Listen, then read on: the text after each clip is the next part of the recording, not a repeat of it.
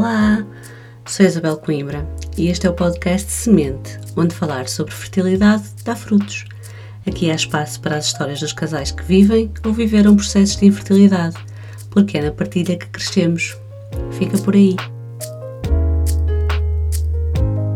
Neste episódio converso com a Diana Tavares, também conhecida no Instagram como a Rapariga da Serra. A Diana tem 38 anos, é farmacêutica, mãe de gêmeos, mulher do Pedro. Ama honestidade, mas odeia má educação e maldade disfarçada de frontalidade. Tanto adora viajar como ser uma ermita em casa, a devorar séries. Adora rir, fazer rir e rir de si própria. Detesta leite e só ainda não desistiu da carne porque chouriça. Ama peixe e fruta e caramelo salgado. É um arco-íris com pernas e tem uma hipérbole no coração. Preparem o vosso para a sua história.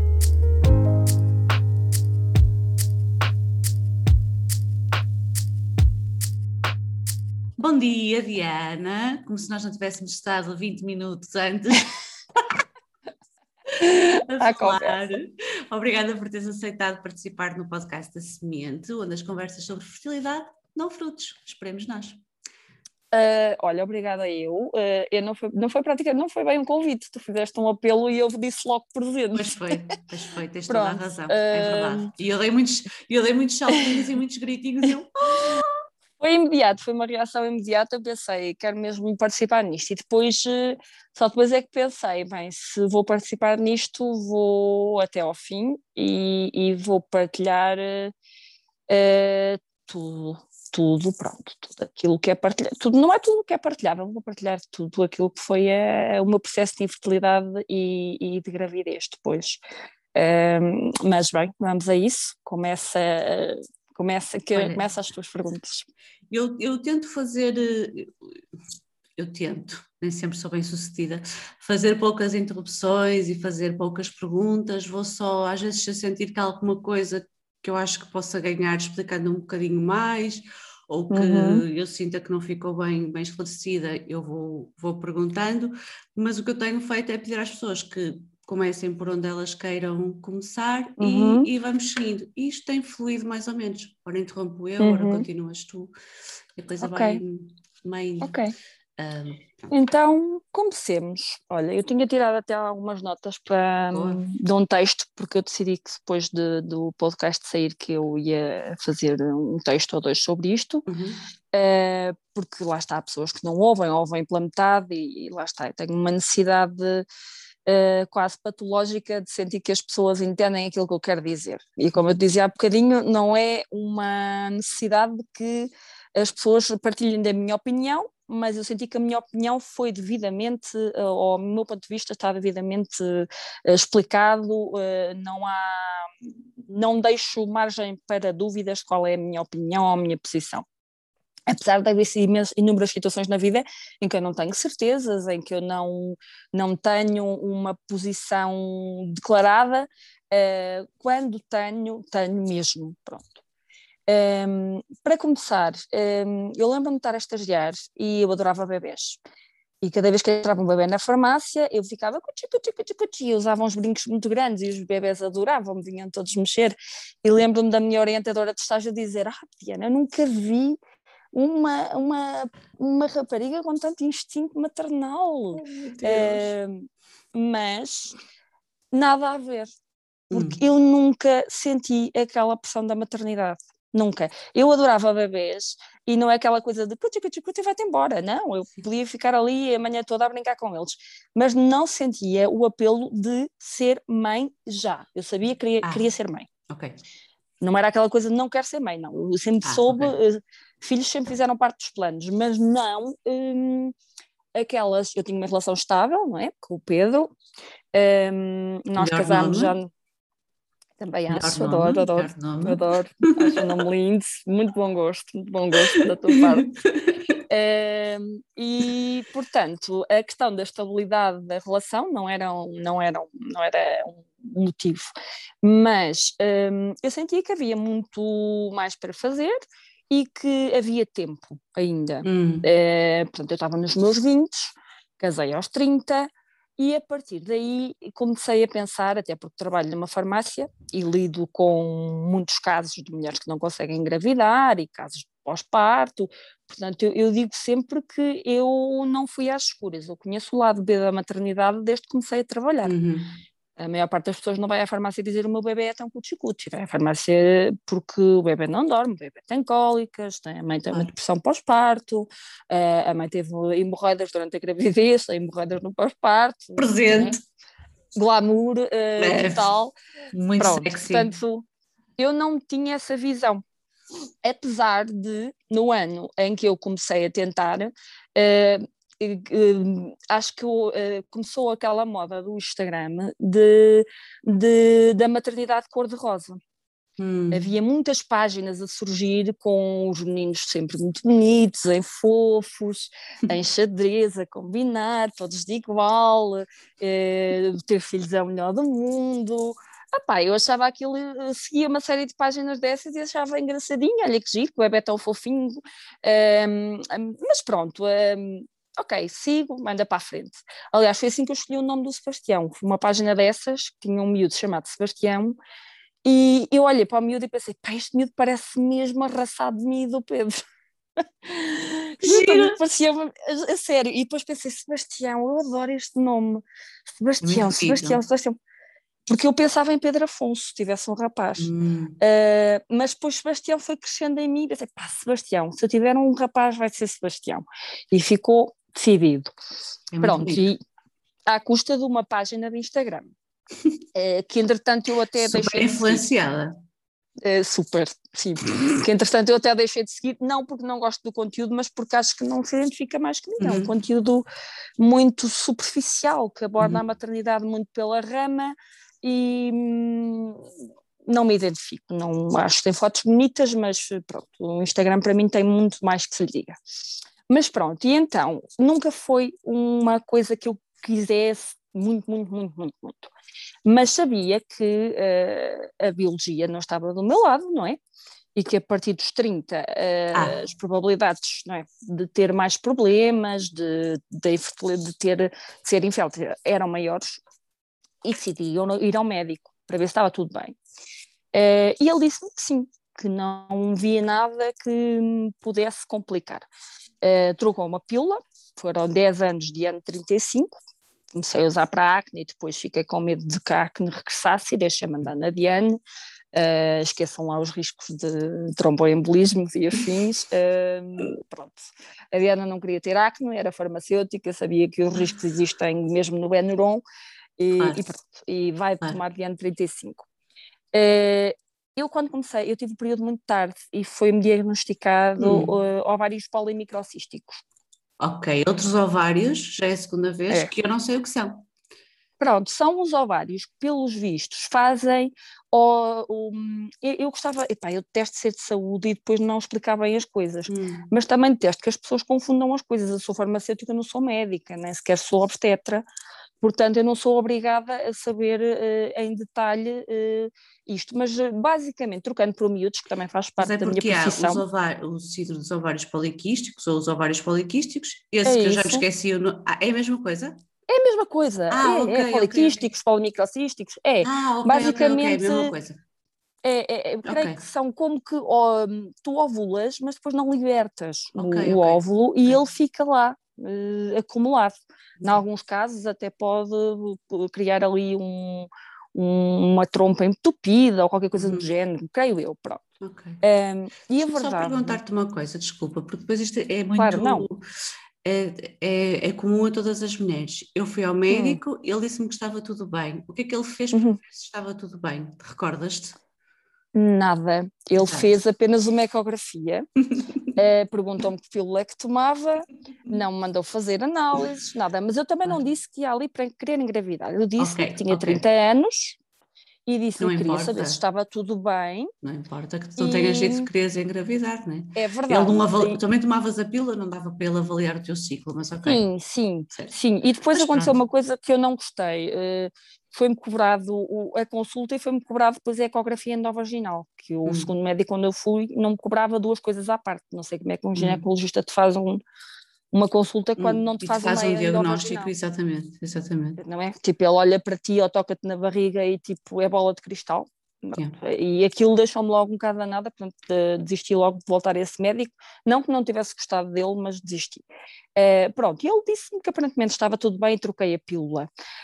Um, foi um ano terrível, porque aquela pílula deu-me efeitos secundários medonhos, tinha uma TPM assim tipo três semanas por mês, o Pedro estava a ficar doido.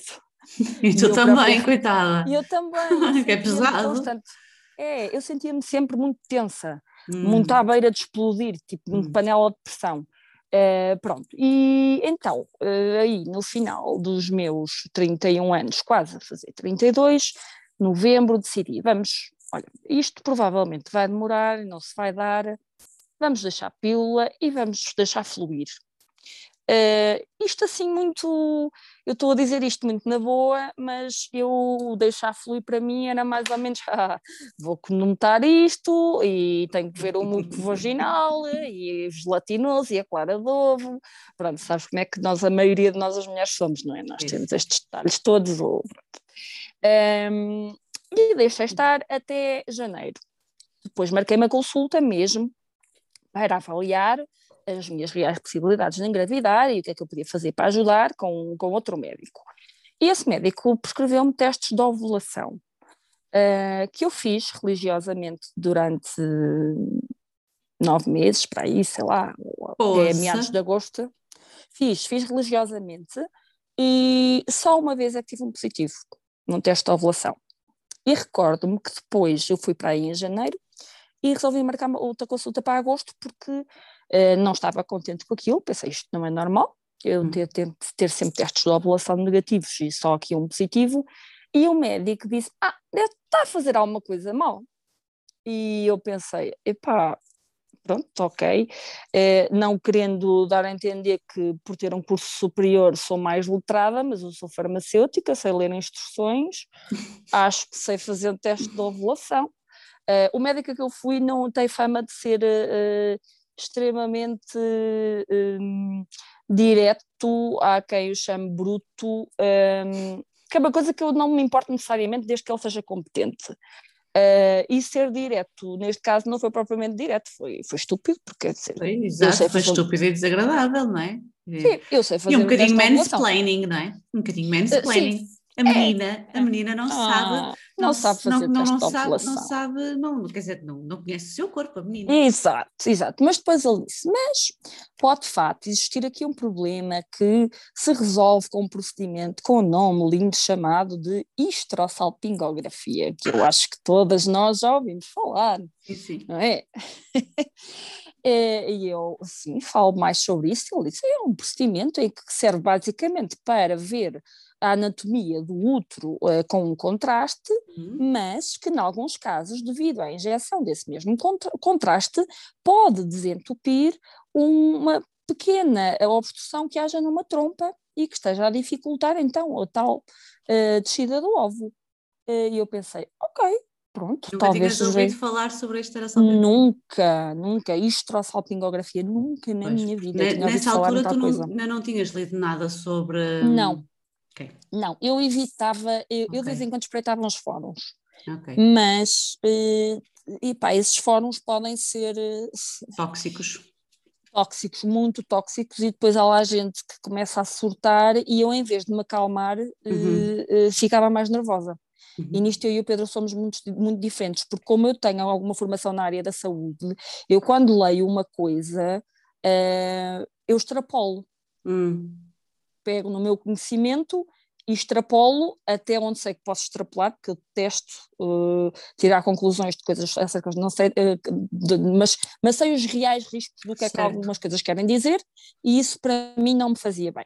O Pedro pesquisava muito mais do que eu, uh, e depois vinha às vezes cheio de certezas sobre coisas que tinha lido alguns, eu dizia, tá Pedro, não é bem assim, que é uma coisa que ele ainda faz de vez em quando, e eu digo-lhe, cada uhum. macaco no seu galho, ok? Se um mecânico vier a ver o carro e disser, tenho que pagar 5 mil euros porque o motor assado e cozido, eu vou achar muito, no máximo vou pedir uma segunda opinião a outro mecânico, se ele me disser o mesmo, enfia a viola no saco, porque eu não percebo nada de mecânica, não é? Uh, pronto. Mas à parte, então, ele disse-me que não estava a fazer bem, marcámos a histrossalpingografia. Um, está aí um mês e tal depois. Lá fui eu. Uh, aquilo. Uh, eu não sou nada picuinhas com exames. Eu tem que ser feito. Faço, dói uhum. um bocadinho, doeu, mas eh, pronto, depois passa, não é uma coisa uhum. para sempre.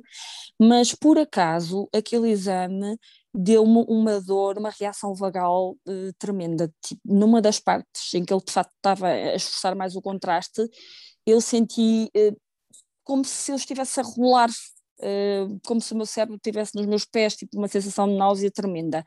E depois ele faz um comentário a dizer: lá, estas trompas são quase são grandes comadonas, isto aqui são gigantes. Okay. E eu fiquei, pronto, eu pensei: pronto, nunca vou engravidar. Isto, os espermatozoides do Pedro tem que andar tipo numa autoestrada, uh, tem que ser. Uh, depois eu pensei em Ayrton Senna, mas não é bom porque ele morreu, não é? Depois pensei no Michael Schumacher, mas também não é bom porque ele está em coma, ou acho eu, ou está um vegetal. Não percebo o suficiente de Fórmula 1 para falar mais ninguém. mas pronto, estás a ver. Uh, e yeah. então fiquei, fiquei desolada com aquele comentário que, que foi uh, relativamente inocente eu aí até consigo. Médio. Eu não Médio. Epá, eu não sou. Eu não sou pois. muito hum, benevolente, não sei, Sim. não me outra palavra, com profissionais de saúde, sabes? Vais uh... ficar menos benevolente ainda quando uh, eu te explicar que eu a seguir ah. quase desmaiei. Pois. Uh, e tive que ir deitar-me numa maca e ele chegou-se ao pé de mim e disse assim: Ai, nunca pensei que fosse assim tão fraquinha. Olha, eu ia dizer um palavrão agora. Pois, eu tenho, eu tenho medo que me saia algo no meio eu desta... Eu fico cega. Ainda numa conversa anterior, eu também estou sempre a dizer isto na ah. vida, mas numa conversa anterior dizia isto, é pá, uh, se vais para ginecologia, para pediatria, ah. para uh, lidar com idosos, tens de ter uma sensibilidade especial, amigo. Se tens, não tens, tens, vai trabalhar para a morgue, meu. Epá, Sim, ou então pelo menos dizer... vai para uma sala de cirurgias e estás a cortar Exato, e depois exatamente. manda, manda o estagiário com sensibilidade reportar à família, pronto, Já, vai whatever. ser whatever. Anestesiologia, sim, sim, sim, sim. Isso, é. a pessoa que dá anestesia. Mas eles também têm que falar contigo de vez em quando. Opa, Antes pronto, no, no, é, no, no pré-cirurgia se calhar não é numa circunstância tão limite, porque uma mulher que vai fazer uma esterossalpingografia, a pessoa que te está a fazer já sabe que tu estás numa circunstância muito especial, não é? Sim, Epá, sim eu, tu estás muito ansiosa. Estou-me a enervar, estou-me a enervar, estou-me a enervar, vou-me calar. História tu tua, eu vou-me calar. Epá, tu estás expectante, estás nervosa e ele faz aquele comentário. Um, o meu cunhado trabalha com ele uh, eh, um, e fala, fala, sempre me falou bem dele como profissional uhum. e eu ao balcão da farmácia já tinha ouvido várias histórias sobre alguns comentários menos agradáveis que ele faz a algumas mulheres, mas sempre, nunca concordei, mas sempre encaixei, porque uhum. pensei, uh, se eu tiver que escolher entre competência e sensibilidade, eu escolho competência, até, uhum. até eu estar numa posição de extrema fragilidade. Yeah. Quando eu estou numa posição de extrema fragilidade, a sensibilidade adquire um peso totalmente diferente. Claro. Principalmente quando tens mil pessoas, que é outra coisa que eu detesto neste processo de infertilidade, a dizer que tudo o que tu precisas para engravidar é tirar férias. Hum. E de férias, eu adoro esta. Esta é uma das minhas preferidas. Eu acho que devia haver, uh, tipo, a agência Abreu, tipo, qualquer agência de viagens, devia fazer, tipo, assim, um kit, tipo, para infertilidade. Venha passar férias e volte com um teste de gravidez. Sabes o que é que eu sinto? Desculpa, sabes o que é que eu sinto quando as pessoas. Achasse que as, as pessoas não fazem com. Uh, não com maldade, fazem não com maldade, não, não. Pá, pronto. Uh, mas por isso mas é que é importante que eu... tu fazeres este, este programa porque mais, quanto mais pessoas ouvirem isto, e eu faço meia culpa, e já te vou dizer porquê, porque eu já fiz isto com, outra, com uma amiga hum. minha, uh, porque há coisas que de facto são os desbloqueadores de conversa, nós não sabemos o que dizer e temos que encher, a, claro, temos que encher o ar, não é? Sim, sim, sim. E eu ainda no outro dia, facto, uma, uma das, das, das, eu vou dizer miúdas, porque para mim nós somos todas miúdas, uma das miúdas com quem eu falei, um, ela tem quatro filhos, Hum. Uh, todos apareceram assim, pronto. depois de um longo processo de, de infertilidade, ela começou a engravidar como se não houvesse amanhã. E uhum. estava a fazer uma coisa que é muito irritante para. para ela, levou, ela foi super tranquila e a gente estava a brincar, mas eu, lá está, foi uma daquelas coisas que depois eu estive de vergasta, não é? E joelhos do filho, porque eu estava a dizer, ah, mas tu ainda vais ao quinto e não sei o quê. Opa, que, que, sabes, é, lá está, é um desbloqueador de conversa irritante e eu devia saber fazer melhor. Mas pronto, sim, o que eu tinha a dizer muito rapidamente é que quando as pessoas me dizem ou diziam essas coisas do tens é de relaxar ou vai de férias, o que, o que o meu cérebro pensa automaticamente é eu não estou a relaxar o suficiente. Eu, eu internamente, não estou a fazer aquilo que eu podia fazer para isto. Epá, portanto, parem de dizer. Mais culpa, pessoas, mais, mais, culpa, mais culpa, porque mais tu não culpa. tens culpa que chega ainda. Exato. Um, Continua, é, é isso. Pronto, não é? E portanto é uma das coisas que mais me irritam porque não ajuda. No meu caso, nós viajávamos bastante e eu sou uma pessoa que se desliga muito em viagem. O Pedro uhum. até diz: Oh meu Deus, tipo, tu um dia és atropelada ou és qualquer coisa porque tu andas, aos, andas a pairar no ar de felicidade, não sei o quê, toda, assim, toda muito cheerful. Um, e portanto eu desligava, eu, eu era uma pessoa que viajava e que sabia desligar confesso que depois houve ali uma altura que não consegui desligar, pronto, não consegui, porque depois aquilo torna-se quase uma obsessão, uhum. apesar de não ser, como eu te dizia, o meu projeto máximo de vida ter filhos e tê-los brevemente, sentir que não, que não os conseguia ter fazia-me sentir incapaz, incompetente, Preciso. menos mulher. E, completamente. É, Percebes? Que é uma coisa que depois, como eu sou uma pessoa racional, havia outra parte de mim que saía, olhava para mim, dava-me duas lambadas e dizia: Estás parva, pá. Mas pá, há mulheres que nunca tiveram filhos e são incríveis e inspiradoras e tiveram vidas super felizes e têm e não precisam de filhos para nada. Portanto, uh, se para ti era uma coisa que tu planeavas, mas não é essencial, porque é que estás a reagir assim? Mas depois é, é, é, é mais forte do, Estás, do que nós. aspas atmosféricas, a falhar. É isso. Numa coisa depois, que de repente olhas. Exato. Podia ser caber. É. Analogia parva, mas podia ser caber num vestido. Estavas a é falhar isso. numa coisa que te propuseste. Totalmente isso, totalmente Não... isso. Eu, eu, eu sempre fui alguém, eu era péssima em educação física, mas também nunca me esforcei. Sempre tive Exato. medo de magoar e afins. Portanto, aquilo Qual? Não me esforcei, era péssima. Tipo, uh, uh, adoro a minha integridade física, é uma coisa que me, que me faz falta estar inteira, de não partir coisas. Manter este esqueleto. Sempre bem. Na integridade. Portanto, sempre fui muito, sempre fui e ainda sou muito medricas com, com coisas que, possam, que me possam magoar fisicamente. Pronto. E então, mas na, na, na, facul na faculdade, depois desliguei-me mais um bocadinho, quis divertir-me, mas eu sempre fui focada e não precisava de estudar muito, eu focava que queria o melhor e hum. conseguia ter excelentes resultados. E, portanto, em praticamente tudo na minha vida, tudo aquilo okay. que eu decidi e me foquei, eu tive sucesso. Okay. Mas depois chegou ali, cheguei hum. ali e não tive.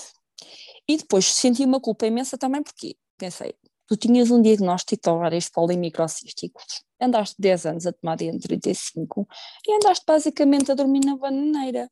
Hum. E depois havia aquela vozinha má que eu ouvia em pessoas a dizer: agora olha, bem feita, deixaste-te andar. Estás a perceber? Que eu ouço isto ao não, mas eu já ouvi ah. isto no balcão da farmácia não ser dito à pessoa, okay. mas duas pessoas comentarem uma entre outra, pois esta malta nova agora quer curtir a vida, quer ah, viajar, okay, claro, andar na boa claro. vai ela, Sim. e depois agora, agora é tudo infértil. Eu tive os meus filhos aos 20 anos, uh, agora andam a tentar aos 38, aos 40, e depois ainda querem que a gente tenha pena delas, deixaram-se andar. Uh, pronto, estás-me a ver a ferver por dentro, não estás o meu sangue a borbulhar e com vontade de pensar uh, se eu saltar o balcão e esganar esta pessoa e eventualmente lhe trocar a medicação, será que tenho... Mas ela não, essa, essa, pessoa não estava a falar em relação a ti, estava a falar no tipo... Não, no, não, estava a comentar, estava só a comentar com outra uma, senhora. Com outra senhora. Estava a ah. comentar com outra senhora uma, um caso que elas conheciam, eu não conhecia, eu uhum. estava a dispensar a medicação, estava a ouvir aquilo okay. e não me intrometi, não é? Uh, se fosse agora provavelmente teria dito qualquer uhum. coisa, teria dito, olha, há muita coisa que mudou, uh, as mulheres agora quase todas elas trabalham, uh, felizmente não trabalham porque é um, algo que lhes dá prazer, porque podem e porque lhes permite um dia, uh, caso uh, sofram uma situação de violência doméstica ou fins, uh, peguem nas suas malinhas e vão embora porque não dependem de dinheiro de nenhum homem para nada. Claro. portanto, não é? Claro é. que eu quero, Mas pronto. Não estou de maneira nenhuma a defender rigorosamente nada do que, do que aquilo que elas mas eu entendo. Aquilo também. que elas disseram, exatamente, mas era o que eu, eu, eu não entendo aspas, não é? Entender, não, é, exato. Nós estamos agora num, num tempo em que é muito advogado que temos tempo para ser mães. Ou é temos verdade. tempo para ser pais. E eu não estou de todo, quero frisar outra vez, que toda a gente contigo. tem de ser mãe, toda a gente tem de. Não, absolutamente. Um, se, portanto, nós somos novas para ser mães, mas somos velhas para parir. Somos velhas aspas, para procriar, porque uh, o mundo mudou e ainda bem. É genético. Exatamente. E a genética é o que é. A vida agora uh, é diferente, exatamente pelas uhum. razões que tu disseste, ainda bem. Mas a nossa biologia é do tempo das cavernas. É, ainda é, ainda, eventualmente ainda, ela poderá, é. evoluir, a, a, biologia poderá evoluir. Eh, Mas ainda vai demorar. Ou não, nesse sentido, não, e vai demorar. Uh, ainda não, vai demorar, porque se olharmos para a quantidade de, de, de, casais que estão em processos de infertilidade, se calhar não é isso que está a acontecer, se calhar o nosso prazo não sim. está a alargar, ele se calhar sim, está, sim, o que está a é mudar é na biologia é exatamente ele estar a, estar a encurtar, e isso é muito assustador. Eu estou é. sempre é. a encontrar, ainda hoje estava a ler uma, uma, uma, eu depois vou-te dizer, vou-te dizer quem é, uh, uhum. não vou dizer aqui para não estar a, uh, pronto, enfim, Estava a ler uhum. um post de uma pessoa que eu sigo no Instagram e ela estava a contar o percurso profissional dela e de vida e quando casou e não sei o quê, estava a dizer, eu agora tenho 34 anos e não quero ter filhos para já, ainda é cedo. E uhum. eu escrevi e apaguei uma mensagem três vezes.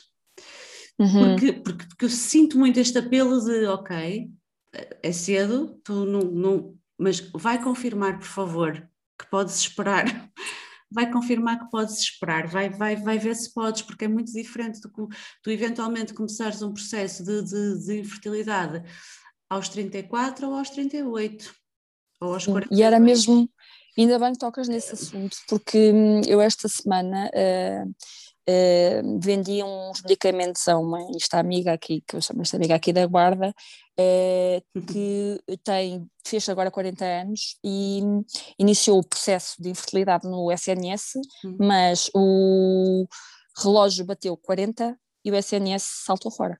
Claro. E há muitas mulheres que não sabem isto. É. E portanto, uh, quando tu uh, sabes que queres ter filhos, só não sabes quando, Exatamente. que era como o meu caso, uhum. e portanto foi por isso que eu comecei a tentar aos 32, porque eu sabia que eu tinha esta janela até aos 40 anos para esgotar os tratamentos do SNS. Uhum. E sempre foi o meu plano uh, esgotar as possibilidades no SNS e só depois ponderar uh, se iria gastar as minhas poupanças no sentido de fazer um tratamento porque eu não sabia como é que eu iria conseguir lidar ao, ao, ao investimento falhado, em pegar não sei quantos mil euros e aquilo falhar. Percebo-te bem, percebo-te bem, percebo-te bem. Eu não sabia como é que eu ia conseguir lidar com isso. Uh, já era mal o suficiente ter eh, falhado, mas depois ter pensado, isto falhou e custou-me na carteira. E a carteira, não é? Eu, eu, não trabalho para aquecer, eu gosto muito do meu trabalho, gosto muito, gosto bastante agora mais, mais do que uhum. gostava, mas a pandemia veio alterar muito isso. Aprecio muito, muito do meu trabalho porque acho que as pessoas também apreciam mais a, os farmacêuticos e a proximidade uhum. uh, que nós temos da população, portanto sinto-me mais reconhecida. Mas ia dizer mesmo isso, que um, as mulheres, eu acho lindamente que digam, sim senhora, eu ainda não quero ter filhos, mas penso como tu, vai ver isso, porque se tens a certeza que não queres ter filhos, pá, impecável, ótimo. Não tens a certeza, vai ver se está tudo bem, confirma e depois toma uma decisão informada, uh, consciente. Um, em Portugal, quem uh, está a ponderar uh, querer ter filhos está na casa dos 30 anos uhum. e não está a pensar de fazer tratamentos no privado, mexam-se. Exato. Isto, hum. porque é assim, eu, eu estamos tenho... à espera estamos à espera de, daquilo que nós chamamos o momento certo. E depois este é o, o clichê que dizem, nunca vai haver um momento certo. Eu não digo nunca, mas na verdade, ah, na verdade, olha, na verdade. eu, há momentos mais certos do que outros, não é? Mas eu não hum, sei se aos 30, não é? Não sei, eu claramente, eu acho que sou uma mãe incrível, sabes? Pá, eu adoro honestidade, já sabes como é que eu costumo eu... dizer, sonsas, sonsas para mim não dá. Eu, eu acho que sou, não, não acho que sou uma mãe, não, calma pessoas, um, eu sou extremamente ansiosa, nível patológico mesmo, é, é, complicado, tenho pensamentos ruminantes, pronto, porque a minha uhum. cabeça é uma animação. E uhum. eu sou muito insegura em relação Amiga, eu sou insegura em relação a muitas coisas, muitas coisas. Sim. Olha, é isto que eu estou a fazer, quando a conversa terminar, vamos chicotear, não é? Como já te disse. Não três, vais, três não vais, nós estamos, nós estamos muito em sintonia, parece-me, acho eu que não te vais chicotear. Também acho que está a correr bem porque acho que nós estamos aqui a abordar as coisas de uma forma muito equilibrada. Uhum. Nós não nós estamos a pender a balança para um lado e a ver sim, o outro, nós sim, estamos a ver sim. tudo de várias perspectivas, precisamente porque acho que somos muito parecidas na, nisso que tu falaste, nos pensamentos ruminantes. Sim, sim, e quem tem pensamentos ruminantes pensa no e se e assado, tudo, e tudo, tudo, múltiplas tudo. hipóteses. Uh, portanto, colocamos-nos muitas vezes no lugar de outros. Sim, Sim. E acho que é, eu acho que é uma das minhas melhores qualidades, um dos meus top. Deus, somos gêmeas, somos gêmeas. É, mas um dos meus, um dos, uma das minhas maiores qualidades que mais me pesa, porque sim, é cansativo. É cansativo. Mas, mas faz de nós pessoas melhores. Uhum. Eu só descobri, sim, sim, acho. sim. Eu só descobri isso há poucos anos, porque uma amiga minha me disse assim: Bela, tu és tão empática. E eu fiquei assim, eu, yeah é isso que eu, é isso que eu Mas, opá, isto sou um bocado mal, se calhar para quem estiver a ver, mas... Foi uma coisa que também cresceu em mim, sim, sim, não é? Sim, Porque sim, o sim. tempo faz-te, não é? Tu tens 20 e tal anos e achas que sabes tudo, uhum. um, e depois há, há, coisas que de facto... Uh, uh, a experiência da vida, e não é da tua vida necessariamente, mas daquilo uhum. que tu ouves acontecer aos teus amigos, dos uhum. filmes que tu vês, dos livros que tu lês, que te vão trazer outra bagagem. Uh, não querendo dizer com isto que não haja aí miúdas de 20 anos com muito mais maturidade sim, sim, e bagagem sim, sim, do que senhoras Fiquei envergonhada até. Eu fiquei envergonhada que às vezes, tipo, olha, um exemplo, sei lá não sei qual é, é, a tua opinião sobre ela, mas por exemplo, hum. a Carolina Deslandes, eu acho que é uma miúda que para a idade dela, eh, uhum. em determinadas coisas, pelo menos, ela tem a cabeça muito no sítio certo e eu fico, assim, meu, sabes que eu não, eu não gostava, eu não, não é não gostava, não adorava a música dela. Sim. Tipo, tem música, uma outra música bonita, e desde o festival, não é? Como sabes, sou bicha festivaleira ao máximo. Uh, e eu adorava a música dela, por um triz. É uma música que me tocou muito, porque quando ela cantou aquilo, uh, eu senti que cada palavra lhe saía de dentro com uma intensidade. Eu veio umas lágrimas aos olhos sim, agora, sim, porque. Sim, e depois pus-me naquele lugar, porque acho que já todos sentimos isso. Seja em relação a um amor ou em relação a qualquer outra coisa, sentir que foi por um triz, foi quase. Eu quase que consegui aquilo, mas não consegui. Uh, e se calhar eu ia ser muito melhor do que X ou Y, e isto aqui estamos a falar de um caso amoroso, não é? Eu sim, nunca sim, vai sim, haver ninguém que te ame como eu te amei, mas podemos falar nisto num contexto profissional. Eu não tudo, consegui aquilo, mas tudo. eu ia ser muito melhor do que X ou Y conseguiu, tudo, não é? E aquilo por um triz é esta sensação que nós carregamos ao longo da vida muitas vezes que uh, se calhar não demos o suficiente ou, ou tivemos azar ou os chakras não estavam alinhados. Sim. E aquela música tocou muito Sim. e havia uma emoção, um, ehm, provavelmente seria provavelmente seria pessimamente pontuada. Pois, sim, se calhar. Quase se certeza, porque Salvador Sobral só uma vez, não vai acontecer sim. duas vezes. Ai, uh, é. Olha, não vamos agora para o festival, Diana.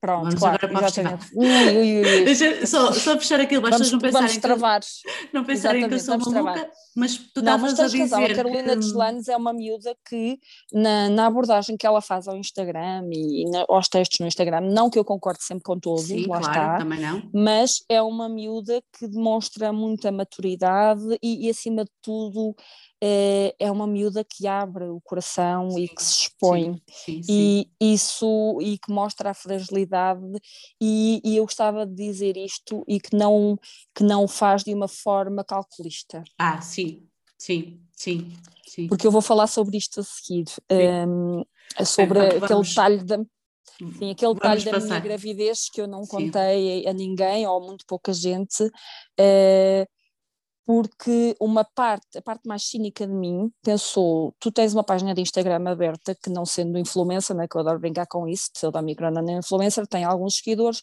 e as pessoas vão pensar: olha, cá está a caça ao like, aqui a ponderar, a mostrar uma história assim, assado, cozido, que pode ser polémica. Sim, que pode ser polémica, e eu não queria por nada que isso fosse interpretado dessa maneira. Mas não foi essa a principal razão. A principal razão foi eu tinha muito medo, já não tenho tanto esse medo, porque acho que se as coisas forem bem explicadas e se falarem muito nelas, elas, uh, elas acabam por se tornar mais leves e mais simples. Mas naquela altura eu tinha muito medo se eu partilhasse a minha experiência. Um, ehm, que mulheres que estivessem em processos de, de, de, tratamento de fertilidade ficassem com mais medo ainda. Hum. E eu pensei, uh, caramba, já há tanto medo, uhum. porque é que eu vou partilhar esta minha experiência e não vou ajudar ninguém? Naquela altura eu achei que não ia ajudar ninguém. Uhum. Entretanto, eu estou muito melhor mentalmente, depois do meu burnout, né?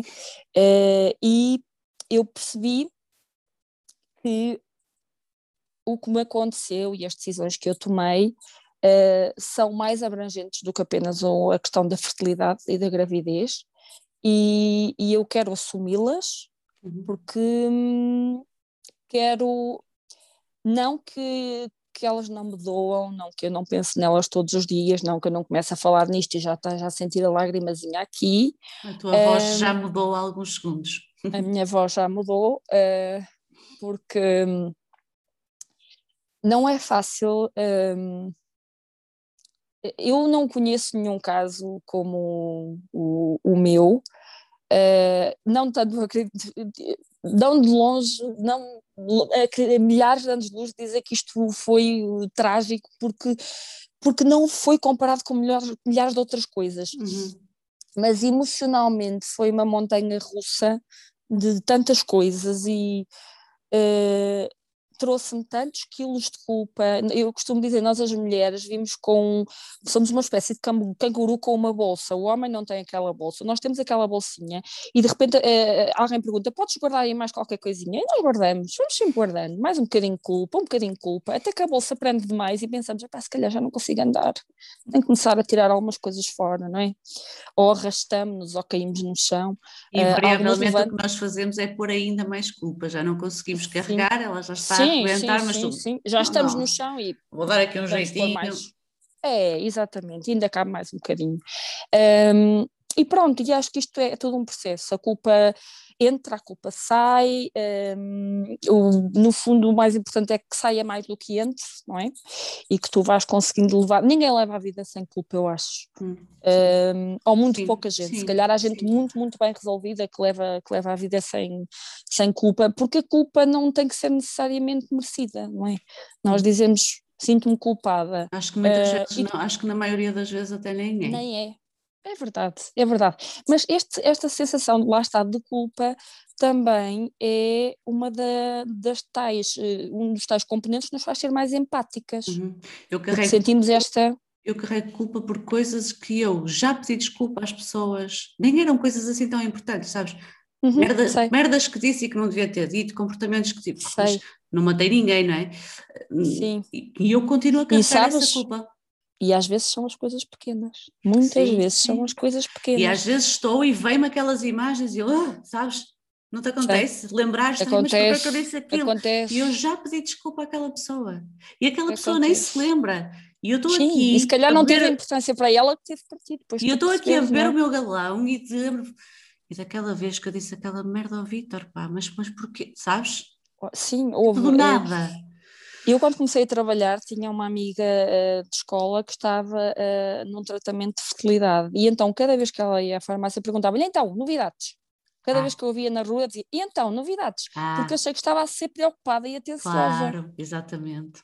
E depois percebi que estava a fazer tudo mal. Pois. Que eu, que eu devia ter tentado lê-la, uhum. mas ela também me dava sinais e eu ainda hoje penso de querer falar. Hum. De hum, de querer falar sobre o assunto Sim. e talvez não ter que, alguém com quem pudesse falar. Ela mostrava-me essa.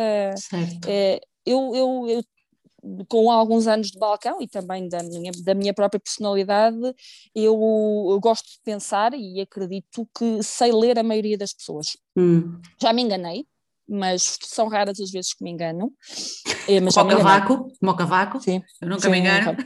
Claramente tenho dúvidas, uh, mas, percebo, mas costumo saber ler. Costumo, e acho que é uma das, uma das grandes mais-valias para mim como farmacêutica é isso, é saber ler quem está do outro lado e até que ponto é que quer um atendimento rápido e breve e vai-te embora ou quer que eu puxe mais um bocadinho. Para ti e... a morgue não dava, estás a ver? Tu estás não. no sítio certo não dava, não dava. Eu tento mesmo ler, tento, e é importante para mim, é muito importante para mim sentir que fiz um bom trabalho a esse nível. Não, não, eu não estou no supermercado, eu não vou vender uma caixa. A pessoa que está ali é uma pessoa que tem um problema de saúde uhum. ou não, seja mesmo estético de pele.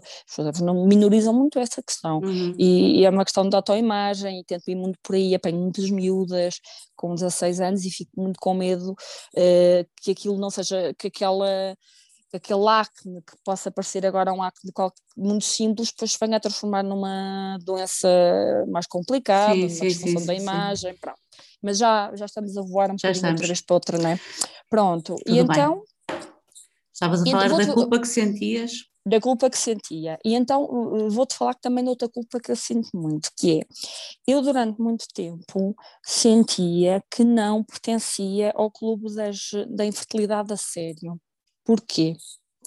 Porque eu só tive dois anos de infertilidade hum. e engravidei no meu primeiro tratamento. Foi uma inseminação intrauterina, que é a coisa tipo chapa 5 mais básica que tu podes fazer em termos de tratamento. Uhum. Mais básico que isso, só mesmo tipo estimulação sim. via oral. Pronto. Sim, e, sim. Pronto, mas dentro do controle do coito e não sei o quê, tipo, é, não é esta a palavra, mas chega. Isso, coito Sim, programado. fazes o coito programado e depois fazes o controle da ovulação via, via monitorização ecográfica e fazes medicação. Via oral não tens que injetar nada e nada é colocado dentro de ti. Uhum. Mas a inseminação intrauterina é o procedimento de, de, de fertilidade mais simples, porque uhum. eu não faço hiperestimulação ovárica, aliás é contraindicado, eu faço uma estimulação, mas não sequer hiper. Ou seja, se tu ah. estiveres a hiperestimular, ah. eh, estás a criar demasiados óvulos que podem ser fecundados. Ou seja, podes entrar numa gravidez muito não fizeste, inje não fizeste injeções? Não, não. Fiz, ah, estou... ok. Mas essas injeções depois são doseadas em termos Certamente, hormonais. sim, sim, sim, sim, sim. Enquanto é quando tu vais recolher óvulos, tu pretendes ovular tipo como uma galinha parideira sim, para sim, te tirarem ao máximo, não é? Sim, sim. Uh, no caso da inseminação intrauterina é o contrário, se tu hiperestimulares e tiveres demasiados ócitos preparados, uhum. uh, o procedimento é parado, era um dos medos que eu tinha. Sim, sim, Porque aquilo depois, tem, ali tens que estar muito de tens que ter um, dois, três folículos no uhum, máximo, uhum, uhum. ou eles não avançam. Exatamente. Porque sabem que podes entrar então na tal gravidez múltipla, que é uma gravidez de altíssimo risco. Isto nos Estados Unidos, nós ouvimos aquelas conversas das mães que têm nove filhos e afins. Isto em Portugal não se faz, não, Sim. não se faz. Nem, nem, nem percebo como é que isso nos Estados Unidos, epá, enfim. Não percebo também, pronto, não, não porque isso... É que se faz. Mas sim, os riscos dose... para a saúde da mãe e dos fetos sim, são sim, sim. enormes. Foi a malta que teve oito filhos, enfim, só para dar aqui o meu, o meu, o, meu, exemplo para ajudar, eu já uhum. fiz cinco tratamentos de, de procriação medicamente assistida, três inseminações, duas fertilizações, um, uhum. a, a, dosagem para a inseminação e a dosagem para a, a, FIV é completamente diferente, a dosagem da minha, FIV, da minha primeira FIV em relação à segunda é completamente diferente. Completamente pois, diferente. pois. É, e é muito mais muito maior. fazer o, o, processo é mais moroso, o processo é mais doloroso fisicamente, a extração dos óvulos, portanto, como eu dizia, hum. eu fiz, uh, apliquei as minhas vacina, uh, vacinas, é injetável na barriga, vacinas, meu Deus, uma farmacêutica chama injetável vacina. Estavas a pensar noutra coisa, então, já foste vacinada? Sim, uh, semi-vacinada, ah. tenho uma meia astra, okay. AstraZeneca. Okay. Agora okay. é junho, pronto. E então, eu apliquei, eh, fui eu que fiz a aplicação na minha barriga, não tive problema nenhum com isso, Também. pronto. Uh, tenho mulheres que pedem ao marido e acho lindamente que o marido participe, se elas preferem assim, é mais confortável, acho ótimo, o homem deve participar o máximo que pode no processo. E fui eu que fiz isso tudo. E depois ia fazer a tal monitorização do crescimento dos folículos e estava ansiosíssima, pensei, meu Deus, ou isto, isto vai dar em hiperestimulação, porque eu estou para aqui com uma vontade ou não vai dar em nada, de certeza que eu não vou, porque eu sou muito 8 ou 80, uhum. eu, de, é, eu sou uma hipérbole, eu digo, tenho uma hipérbole na alma, portanto eu pensei, isto vai dar, isto vai dar asneira, ou não vai dar em nada, ou vai dar Eu sou uma hipérbole. Tenho uma hipérbole na alma, é isso, eu digo isto imensas vezes, é, para o bem e para o mal. Pronto, uhum. e foi monitorizada e tive o aval para avançar com, com o procedimento. Uh, fui informada que as probabilidades de dar, de dar certo, não é, de correr bem, eram entre 11% a 15%, que não são Já famosas, tinhas, não é? Desculpa, na altura. Tinha 33. Uh, Deus, em que ano é que isso foi? Foi em 2016, final de 2016. Ah, tu és de 82? Sou de 83. Ok. Acho que estou a fazer as contas bem, que isto com datas e aniversários okay. também. Não, foi final de 2016, lembro-me bem. Okay. Até porque, porque nessa, nesse ano viajei muito, diverti-me muito e já estava a fazer os tratamentos de fertilidade. Eu tive que fazer um medicamento antidiabético oral para ovular, que é uma coisa que as pessoas ficam ah, muito. porque eu faço anos no fim do ano, então a ficar, aqui a ficar muito confusa. Muito confusa, pronto. Mas tu, é, tu foi, em, que, em que mês é que fazes anos? Eu em eu faço em fevereiro, portanto, então ah, em 2016. Pois, okay, okay. Por isso é que eu fiz com 33. 33. Eu fiz com 33, 33. tu fizeste com 33 e fizemos no mesmo ano e eu não estava a perceber. Porque foi, eu só fiz foi. 34. Uh, eu fiz 34 já grávida, ou seja, eu não fiz a minha centese. Pois, porque sim, só sim. faria se engravidasse após os 34.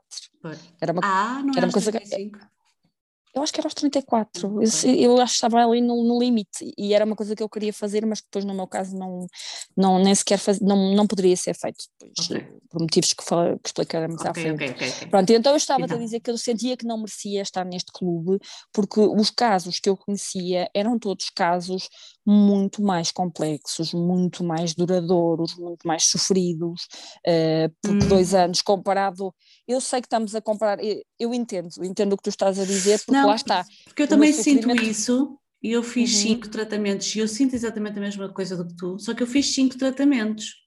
Estás a ver? E ainda sentes isso. Eu Quanto fiz é cinco. É preciso para sentir que eu fiz, portanto, eu acho que se calhar isso também tem a ver com a forma como nós encaramos as coisas, não sei, vais-me dizer tu. Lá está. Eu, eu depois pensei, não, eh, eu fui declarada infértil porque tive que fazer um tratamento. Portanto, durante aqueles anos, que foram dois, eu não sabia se iria conseguir ter filhos, eu não sabia se eu iria fazer um, dois, três, quatro, cinco, dez, dez tratamentos. Portanto, eu tive que carregar esse medo. Uhum. E isso também conta. Uhum. Eu tive que carregar essa ansiedade. Portanto, eu também mereço pertencer a este clube. Portanto, eu também estou cá, eu também senti, eu faço parte disto. Eu sou infértil, eu não sou uma mulher fértil, não sou. O teu marido uh, não tinha nenhuma questão no espermograma dele? Não, não. Uh, e segundo, uh, nós fomos incluídos nas causas indefinidas, que eu sempre achei um bocadinho esquisito, porque eles me deram um antidiabético oral para eu ovular. Portanto, não é assim tão indefinido se tu não uhum. ovulas. Uh, mas claro. pronto, anatomicamente não existia um problema okay. óbvio, mas existia um problema da ovulação, porque senão eu não faria um antidiabético oral, né? Uh, que é o chamado uso off-label, é um uso fora da. Olha uma coisa, comum. desculpa, nós depois ali quando estávamos na esterossalpingografia avançámos Uh, e além de ele dizer que as suas trompas eram muito grandes, ah. uh, encontrou ali mais alguma coisa? Depois a não, gente viajou na, depois, na Mananese. Depois o que é que era suposto? O que era suposto era nos meses seguintes uh, dar ali em força, porque se a tal obstrução tivesse desaparecido, okay. o caminho estava livre. É? okay. Mas ele e não conseguiu entre... ver então se havia uma obstrução ou não? Não, não. Ele, em princípio, ele quando, quando tens dor, desculpa, mas não ah, sei. Ah, obstrução, exatamente. Pois. E ele disse como sentiu ali uma certa, um certo, uma certa dificuldade, resistência, e portanto partiu do princípio que poderia de facto ser uma obstrução, mas pode ser uma questão anatómica também, não é? Pode okay. ser uma questão ali. Oh, ok, é, certo. Portanto, não, nem sempre é, é, é, tão linear assim, eles não podem ter tantas certezas. Okay. Por isso o exame é feito, o, é feito, vamos um bocadinho com um tiro no escuro, pronto. Certo. Vamos, certo. também serve como um exame diagnóstico, não é? Porque ele podia uhum. ter visto ali na anatomia logo qualquer problema identificável que uhum. me iria dirigir para um diagnóstico, ou podia simplesmente funcionar como, lá está, um limpa-neves que vai limpar o caminho para até. Né? Claramente uma pessoa penso... da guarda. Exato.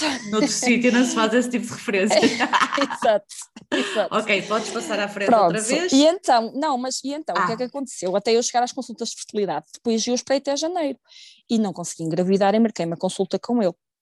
Uh, e depois fiquei danada porque apontei o dia errado e foi no dia a seguir e o dia a seguir ele não estava lá. E depois aquela culpa de eu ter confundido os dias, estás a ver, quando andas muito cansadas Sim. aí uma quarta e uma quinta-feira, então aqueles dias à meia da semana, e então pronto. Depois lá tive que ir noutra altura que não era a altura do mês ideal, não é? porque eu queria ir naquela semana que era suposto ah. estar a ovular e depois tive que marcar-me porque eu tinha mesmo que falar com ele, porque já tinha feito um ano e tal, e eu pensei, então já fiz o ano e tal, já estamos no diagnóstico de infertilidade, não é? Que é isso que pressupõe um ano de tentativas uhum. infrutíferas. Uh, e quero ver o que é que ele tem para me dizer. Uh, já fez a extrasalpigografia, já, os testes de ovulação não, continuam a dar negativos, só uma vez é que deu positivo, mas pronto, ele acha que eu não sei fazer os testes, pronto, aquilo ainda me estava ali a, a remoer, e eu vou à consulta e faço-lhe imensas perguntas e encosto um bocado contra a parede, e agora, o que é que fazemos, o que é que se faz a seguir? E ele não gostou, ele disse: Eu nunca vi ninguém com tanta dificuldade, com tanta. Como é que foi a expressão dele? Tanta. Não é aversão, mas tanta dificuldade em aceitar o processo. Ele estava-me a dar a entender que. Outro eu tinha que. Morgue, não é? É, que eu tinha que aceitar que passou um ano e que se calhar não tinha que esperar mais, mas eu queria, lá está, eu sou uma pessoa de fazer, de, de ir, fazer a condição, de solução, procurar a solução. Uh, e lá está, criou em mim, mais uma vez, a culpa da ansiedade. É hum. muito ansiosa. Se calhar se estivesse mais relaxada, só o filho. Disse, pois, mas Só o, isso é uma patologia, doutora. Isso é uma patologia, tá? tá? Mas Vocês aprendiam na faculdade. Eu lembro-me que, eh, olha, o doutor disse-me que eu tinha umas trompas enormes, do tamanho da dona, não é? E, portanto, eu, isso deixou-me muito desanimada. Eu pensei que o espermatozoide tem que ter, de facto, tem que ser um super ultra mega sónico para, para, isto, para isto resultar. Portanto, comecei logo a pensar, não acha que devemos pensar na, na questão do tratamento ou pelo menos fazer uma estimulação da ovulação, dado que os meus testes são sempre negativos? E eu saí de lá com uma marcação, com medicação para estimular a ovulação via oral e uma marcação para ir ter com ele no dia, para ligar, para ir ter com ele no dia X para ele fazer a monitorização ecográfica. Hum. Mas eu saí de lá tão danada, pensei, não, vou à médica de família, vou pedir para ela me encaminhar para a Covilhã para as consultas de infertilidade. Muito bem. Porque já tenho um ano e, portanto, ela à partida não vai negar e o tempo de espera aqui na Covilhã, uma das maravilhas de morar no interior, é, comparado com os grandes centros urbanos, era muito, muito pequeno. Eu, ela fez o pedido em fevereiro e eu recebi uma carta em março para ir à primeira consulta. Podes, eu já estava ver. grávida do Pedrinho quando fui chamada para a é. consulta que fiz. Eu fui, fui à consulta há pouquíssimo tempo depois, aquilo foi, foi ótimo, aquilo depois começou a aligerar muito. Eu comecei a relaxar, porque depois eu entrei naquele processo de pronto, já estás a fazer o que podes. Estás num caminho e estás a percorrê-lo. E agora, agora, agora é o que for mas tu já estás a fazer aquilo que é suposto. A partir daqui vai haver uma série de coisas que já não vão depender de ti e da sorte, ou da tua anatomia, ou da biologia, mas tu já estás uh, a fazer o que é preciso fazer. Já estás isso na deu uma Exatamente, e isso deu-me um conforto enorme. E depois é chegar a, uma, a um, uma, um local de consultas de infertilidade onde efetivamente os profissionais estão preparados para lidar com isso, não é? E têm uma sensibilidade que está vocacionada para isso. Tens uma consulta com uma psicóloga, a enfermeira era é? incrível, é, sim, a, médica era amorosíssima, um, Uh, era uma médica brasileira e lembro-me, sabes que eu sempre tive duas marquinhas abaixo do peito que eu achava que eram da varicela, mas ela disse-me que não, que eram, eu iria ter quatro mamas e eram duas maminhas que não cresceram. Eu tenho uma então, amiga que também tem. Curioso. Elas eram simétricas e eu achava que era, que era uh, marcas de varicela, não sei porquê, porque Giro. não sei, E depois eu achei um piadão àquilo, uh, porque ela disse, ah, que giro, não sei o quê. Mas, mas fez, disse aquilo de uma forma muito descontraída. Não sei se achas também é o brasileiro que aligera muitas coisas, hum. não é? Hum. Português com açúcar, e eu gostei muito dela. Ou é a covilhã, porque não, eu não tenho, atendi, não tenho relatos de atendimentos tão fixos aqui na minha zona, por exemplo. Mas e olha, Malta a covilhã não... também depende, também pois. depende. Aquela, aquela médica em particular era mais sensível depois que o outro médico, não que ele fosse insensível de todo, mas era um pouco mais, mais direto. Um, mas a enfermeira era incrível, até o próprio rapaz da administração oh. era super simpático, oh. o Isaac, eu lembro no nome dele, um, e depois, pronto, era aquela sensação estava lá sentada com mais uns quantos casais e olhávamos uns para os outros e pronto, e sabíamos que estávamos todos ali no mesmo barco, sei lá, não, ninguém falava nada, não havia praticamente... É tão estranho, não é? É, mas, mas depois, eh, por um lado é estranho, por outro estás ali e estás com a tua tribo. É Sim. um bocadinho. é um mix. Faz-me muita. É um mix. Lá está. Eu sou, eu procuro ser ligeira e tão informal quanto possível e levo a disposição, a, disposição, a boa disposição chega antes de mim aos sítios, estás a ver? Uhum, uh, uhum. Então quando eu entro na sala de espera do, da, da clínica, quando sou acompanhada aqui no Porto, no Alberto Barros, epá, é, era As pessoas nem bom dia, nem bom dia dizem, sabes? Ou nem pois. boa tarde dizem quando. É a produção quando, em quando, massa. Quando, quando chega. Não, não, não é, não, não, não é a malta da clínica. É tudo, é tudo mecânico. O, os, ah, os casais, os casais que estão. Os casais que, uh, que estão lá. Estão lá. Um, é a, vergonha, a malta da é? clínica lá está. Algumas é, pessoas é quase do género. Não eu chego e eu digo bom dia, sabe? Tipo... Eu chegava e dizia sempre bom dia, as pessoas respondiam e por norma as pessoas quando saíam diziam voltavam para trás para a sala diziam quase sempre boa sorte. Ai, não, uh, não lá. A sério. Não. Mas ninguém falava, raramente se falavam uns com os outros ou entravam em grandes conversas porque todos estávamos ali com uma ansiedade, não é? Sim. Mas havia muita empatia. Eu tive essa sorte. Pois, pois. Mas posso te dizer que me cruzei lá com uma rapariga que é da minha aldeia, hum. cujas raízes são de lá, com o qual eu nunca tinha falado muito, mas nós não comentámos sem nunca falámos com uma com a outra, até nos seguirmos aqui no Instagram ainda somos primas. Ei, e só depois é que falámos sobre isso. Que cena! Pois, Estávamos pois, ali pois. as duas e ela fez tratamento quando eu, e agora finalmente está grávida de forma natural, quando já tinha perdido toda a esperança. Estou muito contente. Olha, até mesmo feliz. Fiquei. Uh, mas sabes, nós reconhecemos-nos e nenhuma de nós teve para já porque nós nunca tínhamos falado também, não é? Pois, nós claro. éramos éramos da, tínhamos raízes, ela nunca morou na aldeia, eu cheguei a morar lá, eu aprendi a ler lá na, no Seixo Amarelo e pronto, e ela, nós nunca falámos uma com a outra lá, mas depois, quando, sabes que o Instagram também torna as coisas mais ligeiras, sim, é? Sim, sim, é sim, muito sim, mais fácil estabelecer uma ligação com uma conversa, com um comentário, e depois falámos muito sobre isso. E, e ela também se apoiou em mim e, e contou-me muito da história dela, que não, não foi tão bem sucedida como a minha, e, e finalmente ela agora está grávida e eu posso dizer que eu fiquei feliz, pá, mesmo feliz, sabes? É. E isso é uma coisa é, tão boa quando nós partilhamos, quando a alegria dos outros se, se multiplica em ti, sabes? Sim, sim, sim, é, sim, sim. Uh, é muito bom. Uh, obviamente que eu não estou toda, não estou feliz como ela, nem de longe, não é? Claro. Mas fico emocionada e fico mesmo feliz por saber que ela conseguiu quando sim. já não esperava. Depois de tanto e, tempo. Depois de tanto tempo, sim, fiquei muito, muito, muito feliz. Eu Olha, estávamos na, boa, estávamos na Covilhã, estávamos na Covilhã. Pronto. Vamos lá. E então, um, mudou tudo, não é? Eu senti-me muito mais descontraída.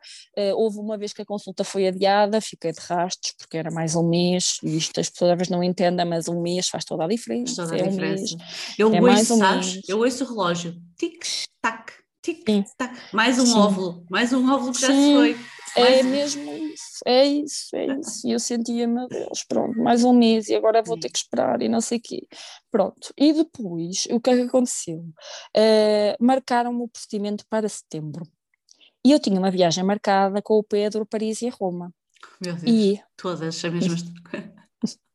Mas o que é que eu fiz? Eu liguei, eu, quando eles me ligaram, eu perguntei se eu quiser entrar no próximo ciclo, que é em dezembro, porque eles faziam uma, quatro por ano, Hum. Eh, eu posso, ou a minha recusa vai-me um, colocar no fundo da lista novamente. Eles hum. disseram: não, pode fazer em dezembro. Okay. Uh, eu disse: então vou adiar para dezembro. quero fazer esta viagem, ainda tenho outra viagem aos Estados Unidos e ao Canadá para novembro, e eu quero fazê-las, e só depois, já estavam programadas, fazer o tratamento. E tomei essa decisão, não me arrependo de todo, uhum. foram viagens incríveis, uh, mas sinto que se eu contasse isto a alguém, não contei a ninguém, Uh, aliás, os meus pais sabiam e os pais do Pedro gostávamos nas consultas, mas nós não contámos uh, do procedimento até à gravidez propriamente dita. Uhum. Não queríamos perguntas de, da parte de ninguém. Uh, isto é uma coisa que eu acho que é muito pessoal, cada pessoa lida como quiser. Há pessoas eu não que disse a ninguém. querem. Eu acho que. Eu só disse depois de estar que... grávida. Exato, para mim é melhor assim. Porque Quer dizer, não disse a ninguém, tinha pessoas penso... muito próximas, uma prima que estava a passar pelo. Claro, pelo... eu também tinha, tive uma prima sim. que soube, sim, mas pronto. Sim, mas quer dizer, a, a família, gente. aos pais, só depois de estar grávida, só depois dos três meses, uh, é. é. que nós dissemos, nós passamos por isto. Entendo. Porque eu entendo. não queria a preocupação deles, sabes? É isso, e depois não é queria ter coisa. de lidar com o. Eu sei que eles estão preocupados.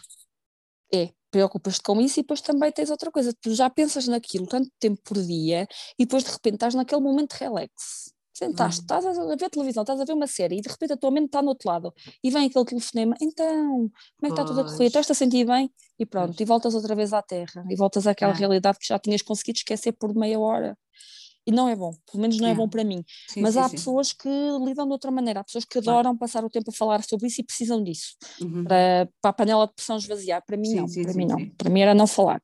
Pronto, e então eu adiei, adiei o procedimento, fiz as viagens, Uh, Lembro-me de tirar uma foto em Nova York junto daquela. Há uma, há uma escultura muito famosa do Love, mas há outra que é do Hope, mais ou menos nas mesmas. Uhum. aquele vermelhinho, assim, um quadradinho.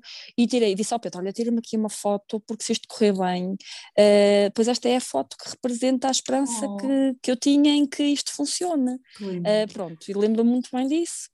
E lá fomos nós, uh, dia 19 de dezembro, fazer o procedimento, depois de umas semanas antes andar a fazer os injetáveis, a miniaturização, e hum, fizemos o procedimento e depois ele disse, agora vai ficar aqui deitada. Uh, o Pedro colocou uma música dos Beers Den, a HP, que é uma música com uma letra que tem tudo a ver com, hum. com a esperança e com I'm so scared of losing you, uma parte da música, oh, e era... Deus era o meu medo, não é? Que hum. aquilo não funcionasse e que eu os perdesse, ou que perdesse o, o, o futuro hipotético filho. Um, e nós ficámos ali durante aquele bocadinho e depois eu fui para casa. Fui para casa, tirei aquele dia. Eles disseram que eu podia trabalhar, mas eu não quis, eu queria, queria ficar em. a acamar. Eu, não, eu, mim, eu não percebo porque é que eles dizem isso, meu. Pá, por amor de Deus. Eu quero ficar um mês em casa, deitada. Era o que eu queria. Sim, eu queria estar com as pernas tipo ao alto, para o espermatozoide acamar ali e subir ali os Alpes, as minhas, Ai, as minhas trompas de falópio. Pode fazer tudo normal, pode fazer subir normal, claro. Então não. Uh, pronto, mas depois eu até me fui conseguindo abstrair e houve o Natal. No Natal eu estava um bocadinho macambúzia, pronto, um, mas depois abstraí-me. Na passagem de ano, que foi, eu tinha a consulta marcada para dia 2 de janeiro, para fazer o teste de gravidez. Uh, e na passagem de ano estava descontraída, relativamente descontraída, mas no dia 2 de manhã eu tinha um teste de gravidez e antes de ir para a consulta, levantei-me, o Pedro estava deitado e fui fazer. E o teste deu positivo. Todas iguais. E o Pedro deitou-se, uh, voltou e depois, quando íamos no carro, disse assim: Diana, tu foste usando teste de gravidez, não foste? Tu estás muito relaxada, estás, estás, estás muito calma, não, tu fizeste, não fizeste? Eu disse: Pronto, apanhaste-me, fiz. Uh, pronto, e ele disse: e, foi positivo, não foi? Foi. Pronto, mas vamos ver o que é que as análises dizem, porque, pronto, a partida, isto correu bem, mas vamos ver. Fiz as análises, não é? Assim, já muito cheia de esperança. Depois, lembro-me que estava uma, um casal de ciganos uma cigana já com alguma idade, tive imensa pena dela porque ela carregava um peso. Imagino que é na comunidade cigana tu seres infértil. Uh, ah. Pois, o ar daquela mulher nunca me, vai, nunca me vou esquecer, o ar que ela tinha de tristeza, de culpa, de. Era uma coisa, os ombros dela caídos. Uh, e depois eu saí, antes de saber o resultado dela, e eu saí toda contente e, e ela sorriu para mim como do género: boa, boa, que bom para ti. E nunca soube depois o que é aconteceu com ela, espero que ela hum. tenha conseguido. Uh, pronto. Uh, e depois o médico chegou e disse: Sim, senhora, temos um positivo, temos aqui um valor muito interessante, a partir é só um. Uh, aquilo depois nem, nem me ecoou muito, a partir é só um. tudo bem. Tu recordas? Tu fizeste um beta, recordo. é isso? Recordas-te do um número? Beta. 4 mil e tal, acho eu. Desculpa. Como é que, desculpa, vai, eu fico maluca. Como é que o médico olha para um beta com 4 mil e diz ah, Sabes deve que eu não pesquisei. Um, deve ser só não, um. Opa, por amor de Deus. Eu não pesquisei porque eu não queria pesquisar. Eu não ah. queria, eu pensei, se eu vou pesquisar, ainda me vou assustar aqui com alguma coisa e ele é que sabe do assunto e prefiro manter-me naquele nível de ignorância mas é que me ele, tipo, como é que ele te diz isto deve ser só um? 4 mil? Ele eventualmente de, disse deve ser só um para me preparar, eufemisticamente, para não ser só um. Se não prepara. Uh, pronto, digo eu. eu Pensei, okay. se calhar vão ser gêmeos, mas disse, mas. O do Pedrinho o meu, era qual... 858 e eu quando vi o resultado. Eu, para já, quando fiz o teste. 4 do... mil, tipo, uh, pouquíssimo tempo depois, não dava para fazer a ecografia. Exatamente. Eu, quando fiz, eu fiz o, o teste de gravidez, mas eu fiz um daqueles que até se vende naqueles fóruns que nós estamos a falar, aquelas, não, não, não, não, não, umas palhinhas de papel, sabes? Já sei, eu também tive desses, sim. Pronto, eu fiz sim, com sim, esses, sim. eu fiz no dia em que tinha de me vir o período, e aquilo uhum. foi três segundos e fiquei com duas riscas, e eu olhei para aquilo e eu pensei, são dois, tipo logo, Pronto. logo, porque claro. aquilo foi, foi três então, segundos. Sem atraso. Exato, é sem atraso. No, no, no, no, teste mais básico de todas, duas. E depois fui fazer o beta e tinha 858. Eu, Yeah, meu, sabes o que eu fiz? O que eu fiz deu duas linhas, mas a segunda linha era ténue. Uh, portanto, então, mas tu também não tinhas atraso, não é? Não, não mas eram atraso. 4 mil, pá, eram 4 mil e aquilo oh, era ténue. Mas pronto, mas não tinhas atraso naquele, naquela, naquela barriga? Não tinha, mas ok, não tinha. Desculpa. Então, dia 2 de janeiro tenho o resultado e depois uh, vá trabalhar até dia 18, o dia da ecografia. E eu não sei como é que eu consegui ir trabalhar, porque estava uma pilha de nervos. Eu estava uma pilha de nervos. Eu, eu em casa estava insuportável. Uh, tipo, lembro-me de. Eu adoro Ruffles de presunto, comi duas ou três Ruffles de presunto e disse: ah, Estou a envenenar a criança, para tu veres o estado em que eu estava. Comecei a olhar para, os, para os rótulos a pensar: Isto tem ESA e não sei o quê, e, tatatá. e havia lá Rafaelos de Natal. E eu pensei: Não vou comer Rafaelos de Natal, não, porque isto. Tipo, paranoica, nada eu, como essas coisas todas. E na amamentação comi, mas durante a gravidez, depois não, mas também não tive vontade. Hum. Pronto, mas eh, eu senti culpa de trincar duas waffles de presunto, para ver o estado Olha, nervoso em que deixa-me só dizer-te uma coisa. Tranquilo, mas só para te dizer que nós já só temos mais uma hora. Ok. Tá? Ok. Pronto. Para conseguires Boa. encaixar. Vamos avançar assim, um, para aquilo que interessa. O Pronto. teu episódio vai ser partido em quatro. Não, não, estás, não, não. Estou a brincar. Estás, não, está, estás não vai ser, pois tudo... não. Não, não, não, não, okay. não. As pessoas que quiserem param, as pessoas que quiserem param e depois ouvem à frente, senão eh, eu não, não, não coloco limite de, de tempo. De tempo. Hoje só tenho avançar, de colocar porque avançar. eu tenho de ir almoçar aos meus sogros e se eu não estiver claro. lá uma da tarde. Não, mas vamos, vamos a isso. Então, uh, de dia 2 de janeiro, dia 18 de janeiro, que foi dia da ecografia, eu estava numa pilha de nervos. No dia da ecografia, uh, de manhã estava super calma, estava muito positiva e ouvi uma música do Young Pope. Que eu depois, depois partilho nas stories e, e, que é uma música muito que eu e o Pedro tínhamos visto durante aqueles 15 dias, um, ehm, que é uma série que eu recomendo muito, muito, não, é, era uma música muito boa vibe.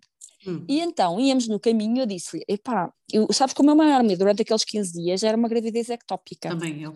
Era não estar grávida. Era estar grávida, efetivamente, mas não poder prosseguir, ou até um, um, uma disfunção hormonal uhum. que tivesse causado o beta positivo, mas não fosse uma gravidez. Exato. Portanto, eu queria ver o coração do bebê a bater. Yeah. Uh, e queria ver o bebê. Né? Queria ver que havia um bebê no sítio onde devia estar o bebê, e não na, na como né? fora do, do lugar, na, na, ectópica. E então lá vou eu e deito-me. E a médica começa a fazer a ecografia e detecta o embrião e diz: Muito bem, cá está, batimento cardíaco e depois silêncio. E começa a andar pela barriga mais silêncio. Eu a morrer aos bocadinhos. Eu ali a morrer aos bocadinhos. E depois ela diz: Isto não é bom. Ai. E eu.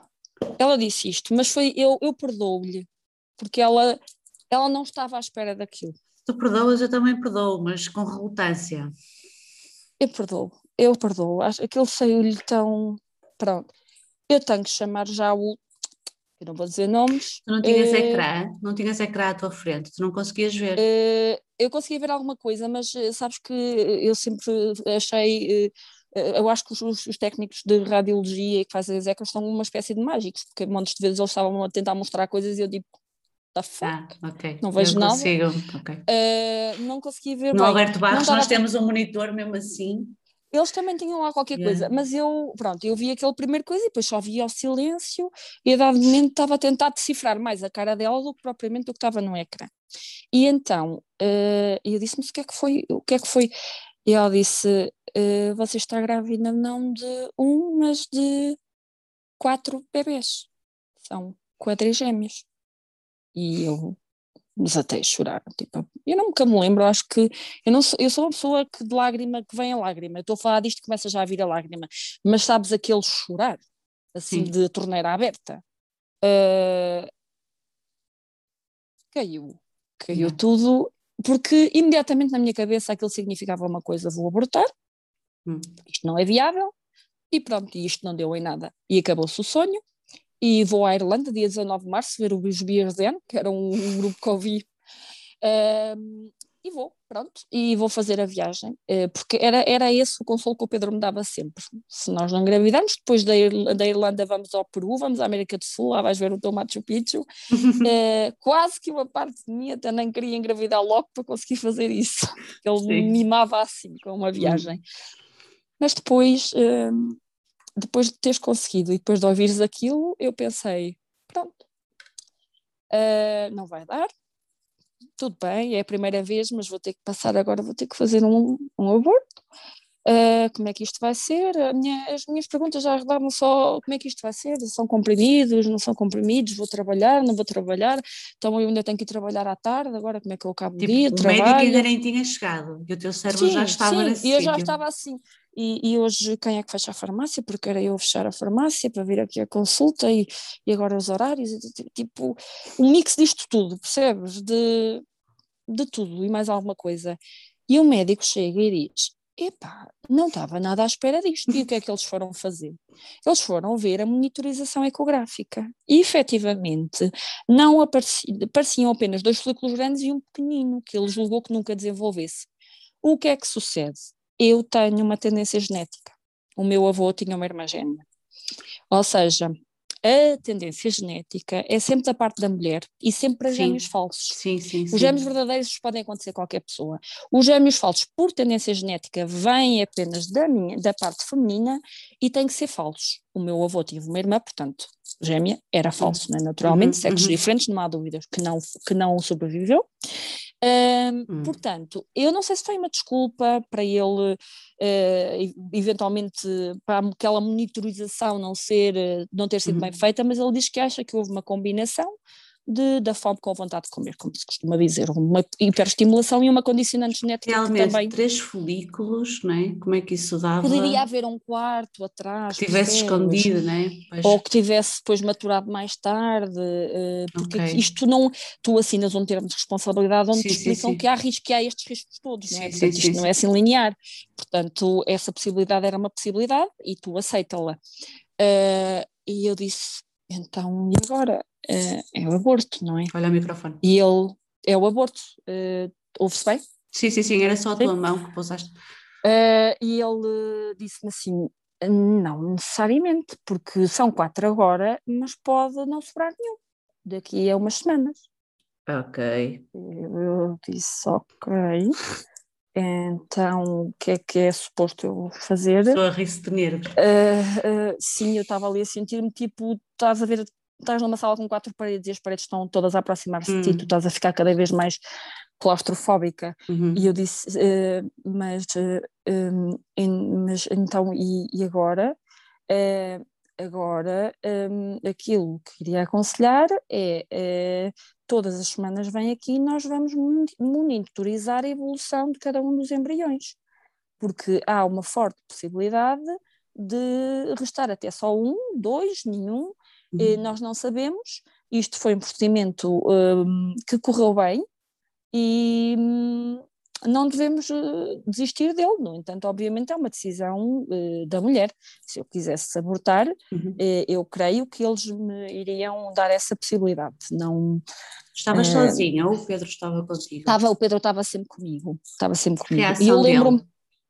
O Pedro estava entre o, o atónito, o Pedro não dizia grande coisa, porque no fundo eh, o que é que o Pedro havia de dizer, não é? E havia de dizer, não, vamos ter quatro filhos, a barriga era minha, não é? O corpo claro, era meu. Claro. O Pedro tinha muito medo da prematuridade também, não é? Uhum. E portanto o Pedro também quando ouviu quadrigêmeos, a reação do Pedro foi a mesma da minha, é porque nós não queremos ter, nós não queremos ter quatro filhos, muito menos quatro filhos de uma vez. Exato. Um, pronto. Portanto, olha, tivemos sorte, mas a sorte acabou-se.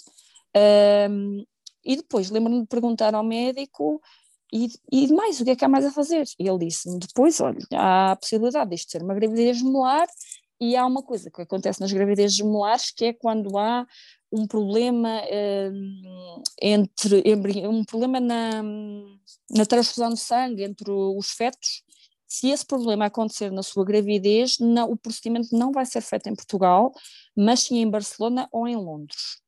Procedimento? Uh, Qual procedimento? Um procedimento em que, uh, quando tu tens gêmeos, uhum. é o, o, síndrome de, tra trans, qualquer coisa de transfusão uhum. fetal. Ou seja, a, a, primeira circulação passa por, por o gêmeo dominante e o que sobra vai para o, para o outro. Ou seja, eles não okay. têm uma alimentação, é como se uh, um está a retirar efetivamente comida ao outro, portanto, culpa okay. disso, pronto. Mas os meus uh, eram separados, pronto. Mas nessa altura okay. não sabia, e ele disse-me okay, era muito simples. Ele pôs-me todas as cartas na mesa porque eu queria assim. Eu claro, fui claro, direto claro, e disse claro. eu sou uma mulher de, das ciências e eu quero que me explique tudo, todo, tudo que eu, tudo o que há a fazer. Eu quero todas as cartas na mesa. Uh, dentro do, do, meu estado psicológico, eu demonstrei essa força de espírito. Eu quero saber hum. tudo. E ele depois disse-me assim, e eu estagiei eh, na maternidade Daniel de Matos, com a doutora X, que eu não quero dizer o nome dela por receio, uh, acho que não devo, uhum. eu adoro-a, adoro-a, é, é, um, é um Deus na Terra para mim, como eu falei aqui há tempos, eu tenho uma noção de religião muito abstrata, e ela é um Deus na Terra para mim, ela fez por mim uh, coisas que foram eh, que, que, foram divinas, que, que me transcenderam. Uh, apesar de não ser, uh, lá está, extremamente sensível à primeira hum. vista, ela tinha a sensibilidade e tinha a competência que eram necessárias para mim. Portanto, eu sei que houve mães seguidas por ela que não gostavam dela como eu gostava. Uhum. pronto, porque ela de facto conseguia às vezes ser muito muito direta, uhum. uh, mas eh, eu confiava nela cegamente. E também era o que tu precisavas e está tudo bem. Era, era. Ela tinha uma, tinha uma capacidade clínica de analisar as coisas e depois era uma médica que, que já tinha, que já estava há poucos anos da reforma e isso, e tinha uma experiência uhum. e artigos publicados e era um era e é, eh, mesmo reformada, um dos grandes nomes da maternidade gemelar em, em Portugal. Pronto, e ele disse-me, eu estagiei com a doutora X e há um procedimento que se faz chamado redução embrionária. E eu sei que ela faz, ou que eles fazem, na maternidade em Coimbra, e essa é uma hipótese.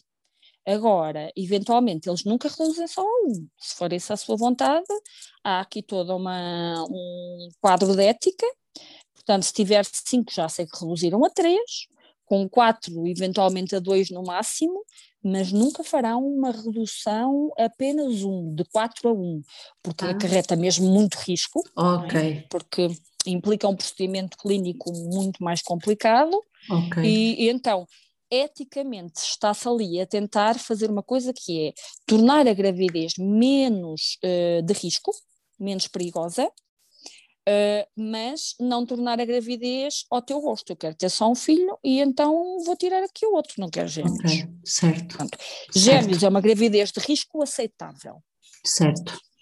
Uh, trigêmeos, aceitável quando estás grávida de 5, é melhor 3. Mas 2 já é muito arriscado, porque já estás a reduzir 3.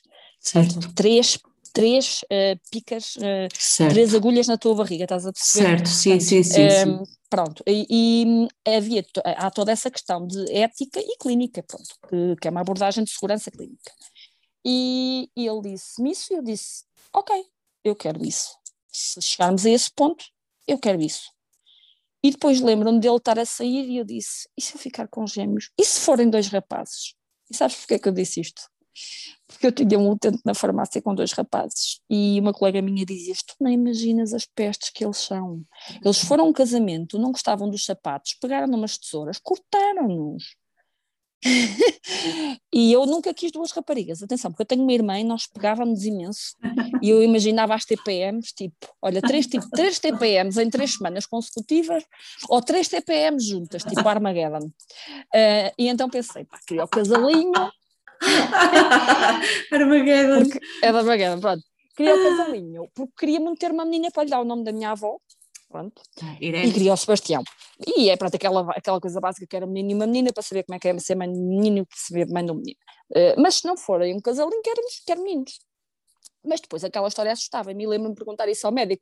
E ele disse: foram dois rapazes. Pois é, são. O que interessa é que venham com saúde tinha razão, pronto. Ela, eu, a, minha, a minha saída não foi muito, não foi muito é bem. Natural, mas, é sim, sim, mas por é causa natural. daquela história por trás. É pronto. e depois, um, quando estava a sair, fui-me embora, né? E eles disseram para a próxima semana volta cá. Lá fui eu o caminho todo. Saí e havia, uma fotogra havia um corredor com fotografias dos pais com os bebés, oh. com os seus oh. bebés milagres. Sim, que eles têm lá, pessoas que mandam para lá agradecer e era muito bonito. E havia várias com mais gêmeos e mais com dois rapazes. E olhei para aquelas fotografias e tentei encontrar algum ânimo. Mas eu vim o caminho todo, eu e o Pedro vimos o caminho todo da colher para a guarda em silêncio. Nós não dissemos nada. Nenhum de nós conseguia verbalizar. Depois eu cheguei, o meu patrão, o Pedro entrou comigo. E, e eu tenho um patrão que não posso de facto queixar de nada, que é um ser humano extraordinário, e ele, coitado, ficou atónito a olhar para mim, eu contar-lhe tudo, a possibilidade de Londres, de Barcelona, de reduções, uhum. de não sei o quê, de todas as semanas. E depois ainda houve outra situação caricata, que é quando eu saí de lá da consulta, eu perguntei, então, mas eu agora fico baixa, porque isto é uma gravidez, eh, isto é gravidez de risco? E a médica olha para mim e disse, oh, então, mas quer mais risco do que quadrigêmeo? tipo do género. não há, não fazemos, não fazemos mais risco do que isso. A Esta tabela é o limite. Um, e passou-me, obviamente, abaixo a contar daquele dia que peguei gravidez de risco. Eh, porque eu estava muito naquela tipo, será que isto entra numa gravidez? Estás a ver, completamente sim, sim, sem sim, noção de claro. nada. E depois vim oh, para casa. Estavas em choque também, não é? Estavas em choque, tava. não é? Não estavas sem noção, tipo, estavas em tava, choque, ninguém está a contar, não é? Estava a Nora ah, porque não, Eu quando nunca... fiz a inseminação do Pedrinho, desculpa, eu Sim. tinha os meus, eu ia com os dedinhos todos torcidos para dar gêmeos. Fizeste com dois embriões, não é? Não, do Pedrinho norma... eu fiz a inseminação. Foi inseminação, mas colocaram-te dois embriões ou não? Não, então, inseminação. Ah, inseminação, claro, esquece, não foi, pois esquece. Não, do Pedrinho fiz, fiz inseminação, pois, mas eu ia estavas... todos torcidinhos para que fossem gêmeos. Fossem gêmeos, não é? sempre quis pois. ter gêmeos, enfim, completamente uhum. delusional, não é? Porque a gente já sabe que isto é Sabes que eu também mais queria. risco, mais, olha... Até trabalhar em farmácia. Oh, e depois ah, perceber pois, o que é que custava ter estar, filhos. Deixa estar. E depois deixa pensei, estar. não. eu achava, é, isto é o máximo, porque poupa-se uma gravidez. Tu tens, despachas logo os dois filhos da, da, da da praxe, uh, ficas logo na estatística, fazes a recuperação pós-parto só uma vez e está tá a andar de mota. Pronto, achei uma, achava ao máximo, depois comecei a trabalhar e percebi que não era assim tão linear e que, que não, era. E depois pensei, não, duas, duas licenças de maternidade separadas, muito mais tempo para cada bebê, eh, não, não quero gêmeos. Se tiver que ser, melhor isso que nada, mas não quero. Melhor escolher, não quero. Pronto. Bem, tu estavas, então, na, estavas a falar com o teu patrão e falaste da baixa. com o meu patrão e fui pronto. E fui, da baixa fui para casa. E todas as semanas depois fui à Covilhã. Eh, e depois, durante todas aquelas semanas, fui. Eu estava em casa a sentir-me. Isto é uma daquelas coisas que eu tenho medo de, que, de ser mal interpretada, mas era assim que eu me sentia. Eu sentia-me monstruosa. Eu sentia-me uma aberração. Ok. Eu sentia que o meu corpo tinha feito uma coisa, eu não queria aquilo, porque é que o meu corpo me estava a fazer aquilo, porque é que o meu Sim. corpo era 8 ou 80 percebes? Porque é que eu era assim? Porque é que nada comigo tinha equilíbrio? Porque é que nada, hum. porque é que nada era... Porque é que eu era assim? Eu sempre fui um pouco assim. Eh, a vida tem-me ensinado a ser hum, andar, a conseguir encontrar o 40 de vez em quando, mas eu sou, sou efetivamente tenho uma hipérbole na alma, mas depois eu culpei-me, eu pensei de facto, tu és tão extremi, tu sentes tanto as coisas que quiseste tanto que resultou nisto. A culpa também é foi... é tua. Foi horrível, mentalmente foi horrível. Eu sentia-me uma aberração. E o Pedro dizia: Tiana, por favor. Eu disse: sou monstruosa. Eu, eu não conseguia falar com ninguém. Eu peguei no meu Instagram, eu apaguei, eu deixei de seguir todas as contas de pessoas que tinham filhos. Todas, eu não podia ver uma mulher grávida. Deixei de seguir tudo, deixar, deixar, eu fiz um reset. Uh, porque eu não acreditava que aquilo fosse dar em lado nenhum.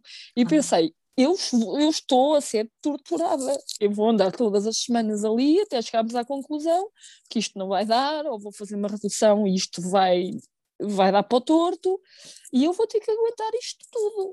Porque eu não posso, por e simplesmente, decidir abortar, porque eu não sei se eu consigo engravidar outra vez. E é o que o Pedro disse, é uma decisão impossível. E como eu não sei se eu vou conseguir engravidar outra vez, é o que é, tu vais ter que te aguentar à bronca, Diana. Portanto, mas uh, eu não, não queria abrir o Instagram, não queria, não contei a amiga nenhuma, não queria falar com ninguém, eu não, não contei aos meus pais, tive que dar, não é? Porque eles estavam na guarda e o Pedro também contou aos pais e obviamente eles sabiam, eles iam à farmácia, não é? Então, Diana, estás na farmácia? Não, não é? Claro. Todo baixa. Eh, porquê? Claro. E tive que contar, não é? E as pessoas mais próximas tiveram que saber. E, e pronto, e todas as semanas eu ia e chegava lá e tinha um séquito de médicos e estagiários para ver as minhas ecografias. Isso nunca me incomodou. Esta parte de me sentir uma aberração, uhum. não é? E pensar agora estou aqui e estou a ser um objeto de estudo, nunca, nunca me incomodou de todo. Uhum. Acho super importante. Uhum. Eles de facto nunca tinham tido uma gravidez quadrismolar lá, uma uhum. placenta quadrismolar, e aquilo era importante para a aprendizagem deles. E eu, para mim eh, eh, era, foi até um ponto positivo. Eu pensei, pronto, isto se isto correr mal, vai servir para alguma coisa, alguém vai aprender com isto. Uh, e até me dava algum alento. Uhum. Uh, eu tinha muito medo quando falassem a prisão que as pessoas pensassem que eu não gostei dessa parte de, dos estagiários. Eu não tenho nada contra, nada, nada contra eles estarem a assistir. Mas não estavas num dilema não, não me incomodava. Assim, mas mais, mais pelo dilema que tinhas, não é? Mas sabes, mas eles perguntaram-me. Claro, eles perguntavam-me claro. sempre se eu permitia que, e eu dei sempre permissão. Portanto, não foi uma coisa que eles me impuseram, do género agora, uhum. uh, fez aqui a inseminação e agora tens de aguentar a bronca porque claro, és objeto de estudo. Foi-me sempre dadas comigo. Pronto. E à nona semana, um dos embriões não uh, deixou de ter batimentos. A médica uhum. começou a falar nisso à oitava semana este bebê tem, parece-me ter aqui um defeito cardíaco, isso depois também me deu logo muito medo, pá, será que eles têm todos algum problema? E foi outro medo que eu carregava todos os dias, sabes que eu, como já disse, eu não sou, eu não sou uma crente convencional, uh, e, nessa, se existe um Deus exatamente da forma convencional ou se existe uma, uma Virgem Maria, mas eu deitava-me todos os dias a rezar a Virgem Maria de uma forma assim autómata, sempre a rezar, sempre com uma Estou aqui a tentar ser forte, hein? Sim, eu tinha sempre uma. Tinha sempre um rolo de papel higiênico na mesa de cabeceira, porque eu não me queria levantar muitas vezes, porque cada vez que eu sentia um corrimento, eu tinha que ir imediatamente ver se era sangue. E eu não podia levantar-me 10, 30 vezes para ir à casa de banho. Claro. E então lá estava eu a rezar Ave Marias, Ave Marias, Ave Marias, de uma forma tipo completamente. É, pronto. E, Pronto, a nona semana chegámos à situação dos três gêmeos e eles disseram: então sim, agora sim, temos aqui uma situação que é passível de redução para gêmeos. Ele disse: não para um, porque ele sabia que eu queria só um. Hum. Médico, mas gêmeos sim. Portanto, eu vou ligar à doutora X e vamos marcar. E assim foi. Marcámos para março. Antes, de, antes disso, durante o mês de fevereiro, eu tive efetivamente um sangramento, o tão temido sangramento. Quando estavas. Hum deixa-me só dizer para eles não entrarem. Hum. Entrar o Pedrinho por aqui dentro. Não, não, não, temos tempo, temos tempo, ainda temos tempo, ainda dá hum. para. Um, tu quando estavas, tu, tu tinhas de colocar óvulos, tinhas de colocar o projeto Tinha. Sim, sim, Imagina, sim isso que estavas a dizer do papel higiênico relaciona-me muito, porque aquilo está sempre a escorrer, está sempre passas a, escorrer. a vida no quarto. Sim. Eu também, quer dizer, só não estou deitada na cama, mas também estou sempre, tipo, às vezes mesmo em casa, tipo, baixo as cuecas, tipo, só para ver, isto é sangue ou é projefic? É normal, é normal, porque depois aquele corrimento é impossível aqui, saber. Para é secarmos é aqui um bocado as lágrimas. Pronto, e então aconteceu um corrimento um, num dia um em que eu estava bastante um sangramento. No dia em que eu estava bastante animada, lembro-me tinha visto um, um filme que é The Perks of Being a Wallflower. Hum. Um, é um filme que eu gosto muito, que tem uma. que tinha tinha uma. Eu, eu tinha colocado uma foto, pá, eu agora não me estou a lembrar. Há duas cenas do filme que eu adoro, que é a Emma Thompson e o rapaz em cima de um carro, com as mãos abertas, num túnel, a dizer que se sentem infinitos. Hum. a gritar e a cantar, é, é, é, lindo, é aquela, mesmo aquela sensação que me lembra a faculdade e, e quando tu estás tão leve, tão leve que deixas de sentir peso e como se o teu corpo sentes-te mesmo infinita, é uma, felicidade serena, uma coisa muito Sim. boa. Eu tinha visto esse filme e estava muito, estava muito serena, uma coisa que eu não sentia há muito tempo. E, ah, já sei, a frase era, ela virava-se para ele e dizia Let's be psychos together. Oh, eu achei imensa boa. graça. e pus essa, essa, essa foto de capa. E passava um bocado, vou à casa de banho, tenho um sangramento. E vir-me para o Pedro e disse: Pedro, tenho um sangramento, pronto. Acabou-se mas eu não quero que ninguém da guarda saiba. Nós conhecemos imensa gente aqui, nós moramos ao lado do hospital e conhecemos milhões de pessoas que trabalham no hum. hospital. Hum. Vamos à Covilhã, porque eles já estão a ser seguida lá e a probabilidade de encontrar alguém que lá é, é, menor, apesar de também existir, mas eu é não menor. sei muito bem a distância, desculpa. Em Está, são 30 eh, meia hora, 20 minutos. Okay. Pronto, não era nada que, que assustasse. Então, okay. fomos à Covilhã e eu fui vista por uma médica que eu acho que tinha objeto, era objetora de consciência ou eventualmente tinha alguma ligação a algum grupo religioso, porque ela foi extremamente cruel e desumana comigo quando eu lhe disse tive que lhe contar tudo e disse-lhe que tinha um procedimento marcado para uma redução e que tinha conseguido engravidar após a minha primeira inseminação e ela fez-me uma eco de uma forma brusca, fisicamente, dura, foi, eu senti mesmo foi, foi má, foi, hum. magoou-me, magoou-me física e mentalmente, e ela disse-me, pois, eh, não sei se sabes bem, porque arrisca-se a ficar sem nada.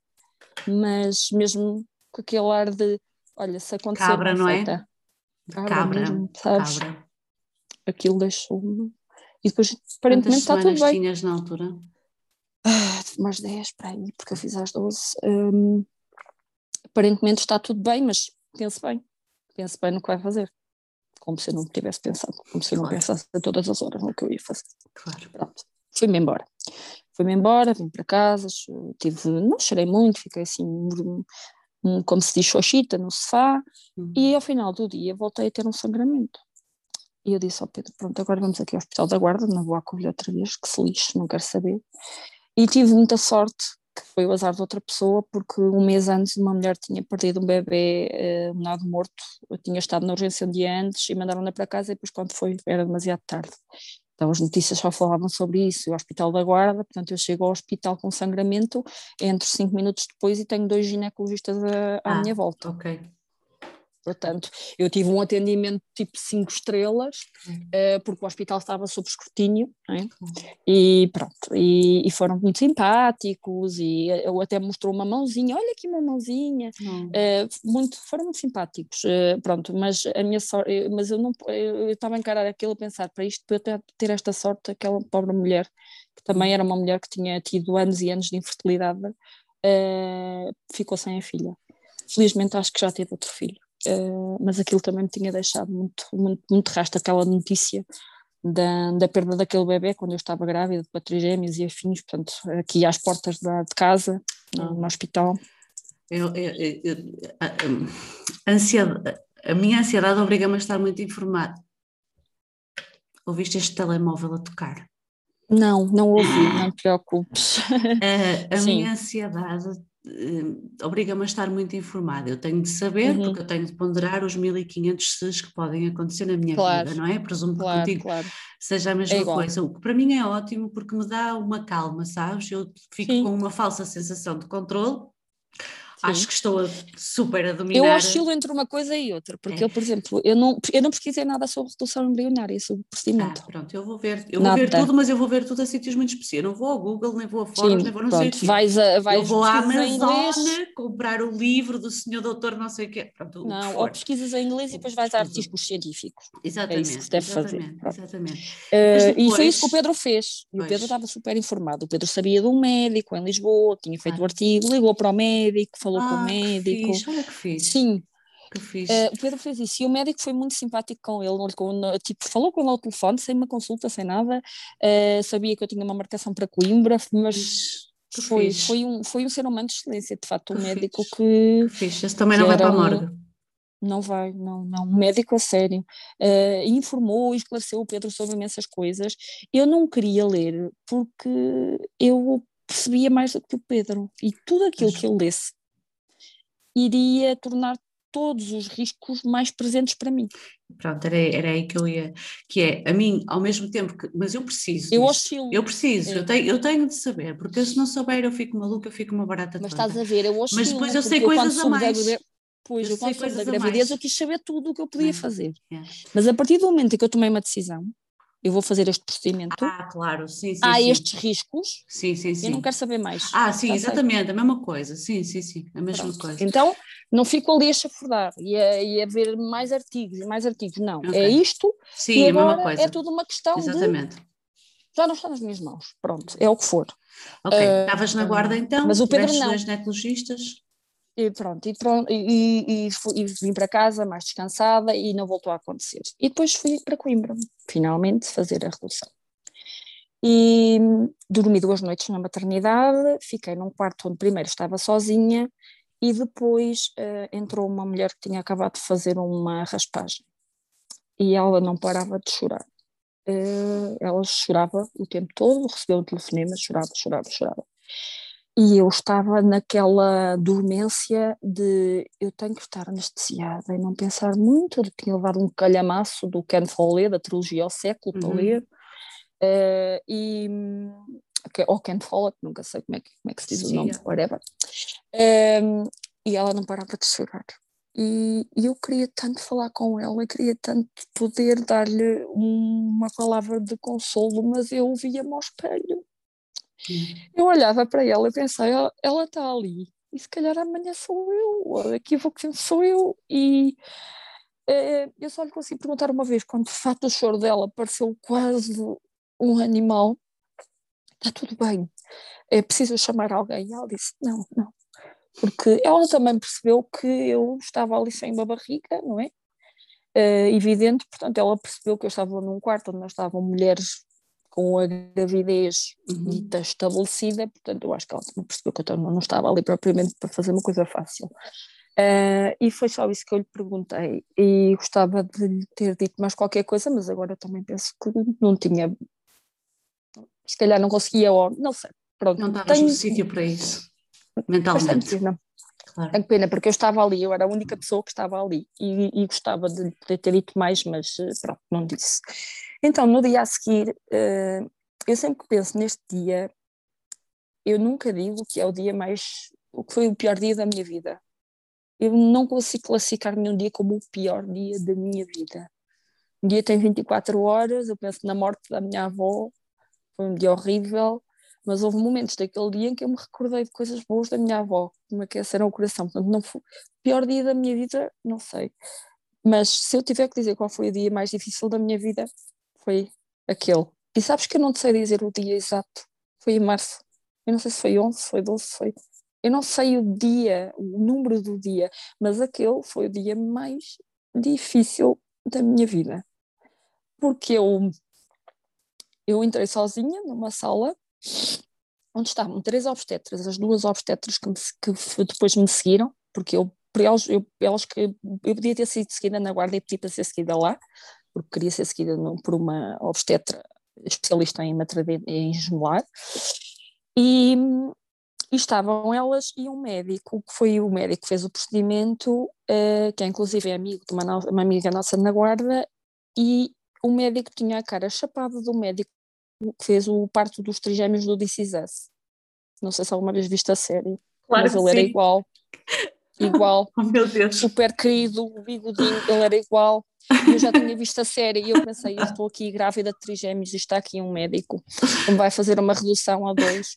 Tipo, é surreal, estás a ver uma coisa tipo cósmica, kármica, tipo, eu, uh, quando eu vi fiquei tipo, oh.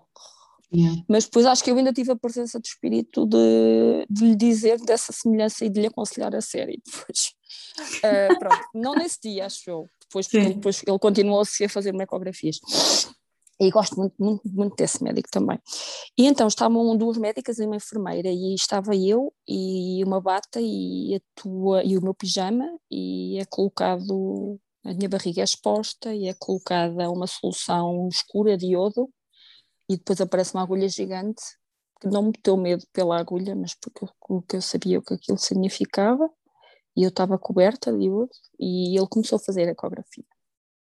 Isto no dia antes ele já tinha feito uma ecografia para tentar deslindar o que é que seria melhor, o que é que seria pior. E eu nessa ecografia disse: eu não quero saber sexos, eu não quero uhum. nenhuma decisão tomada com base em sexos, em vamos tentar o casalinho, e, portanto, se há aqui uma menina e dois meninos, vamos tentar o, que seja o menino. Eu não quero saber isso, provavelmente se calhar não dava para saber, mas eu disse que não queria. Uhum. Uh, eu disse, eu quero tomar a decisão que for mais uh, segura. A decisão que acarretar menos riscos, o resto é irrelevante. E então eles não estavam de acordo. Uh, as obstetras que desmolar achavam que deveria ser eh, o feto que mexia mais na altura, que era o Tomás, uh, porque tinha uma posição na zona do útero que acarretava uma menor possibilidade de contração uterina, dada a posição, okay. ia haver um, um aborto, mas ele que estava a fazer o procedimento e que tinha que conseguir injetar cloreto de sódio no coração do feto, que é um procedimento muito minucioso, uhum. uh, ele disse, pá, mas este, este, não, este gajo não para, não está quieto. Uh, vai ter que ser este, sabes que eu agora olho para o Tomás e penso vamos pá, sorrir porque é o Tomás, não é? É, ele tinha de ser. Eu olho para ele e, e vejo aquela arma de, de, artistão dele mesmo, a fazer essa foto e a mexer, e, e penso, ele tinha de ser. Uh, e pronto, e depois fizemos a redução, e durante aquele. O que é tão difícil durante aquilo tudo é que tu estás totalmente acordada sem qualquer anestesia, porque não é preciso, aquilo é exatamente igual a uma, amniocentese, tu mal sentes a agulha entrar, mas se tu te movimentas podes romper a bolsa, a própria agulha pode romper a bolsa. Portanto, durante aquele tempo, eu uh, tive medo de respirar.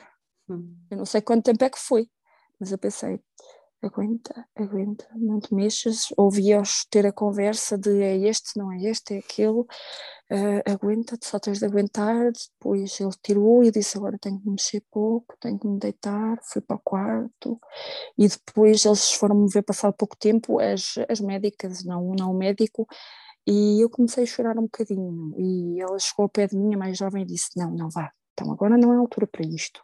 Eh, mas não o disse com uma. Sim. vamos pensar eh, com uma intenção.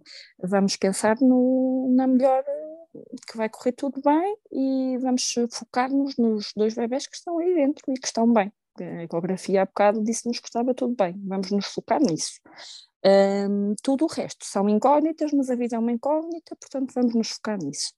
E eu passei o dia a chorar em chuva molha-tolos, como eu disse, chuva miudinha. Hum. Um bocadinho, aquela chuva parece que não, não desmolha, mas quando estás muito tempo ficas encharcada. E foi o dia todo assim, uma lagrimazinha de nada, a ler o livro, depois tinha outra lagrimazinha.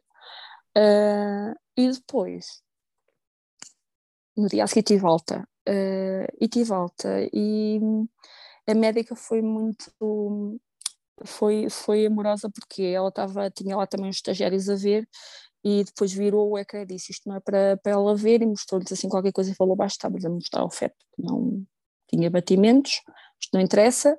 Uh, o que já não aconteceu quando eu fui ao privado fazer a segunda morfológica, o médico mostrou-me tudo e mais alguma coisa, eu tive duas horas deitada numa maca que ele foi super minucioso.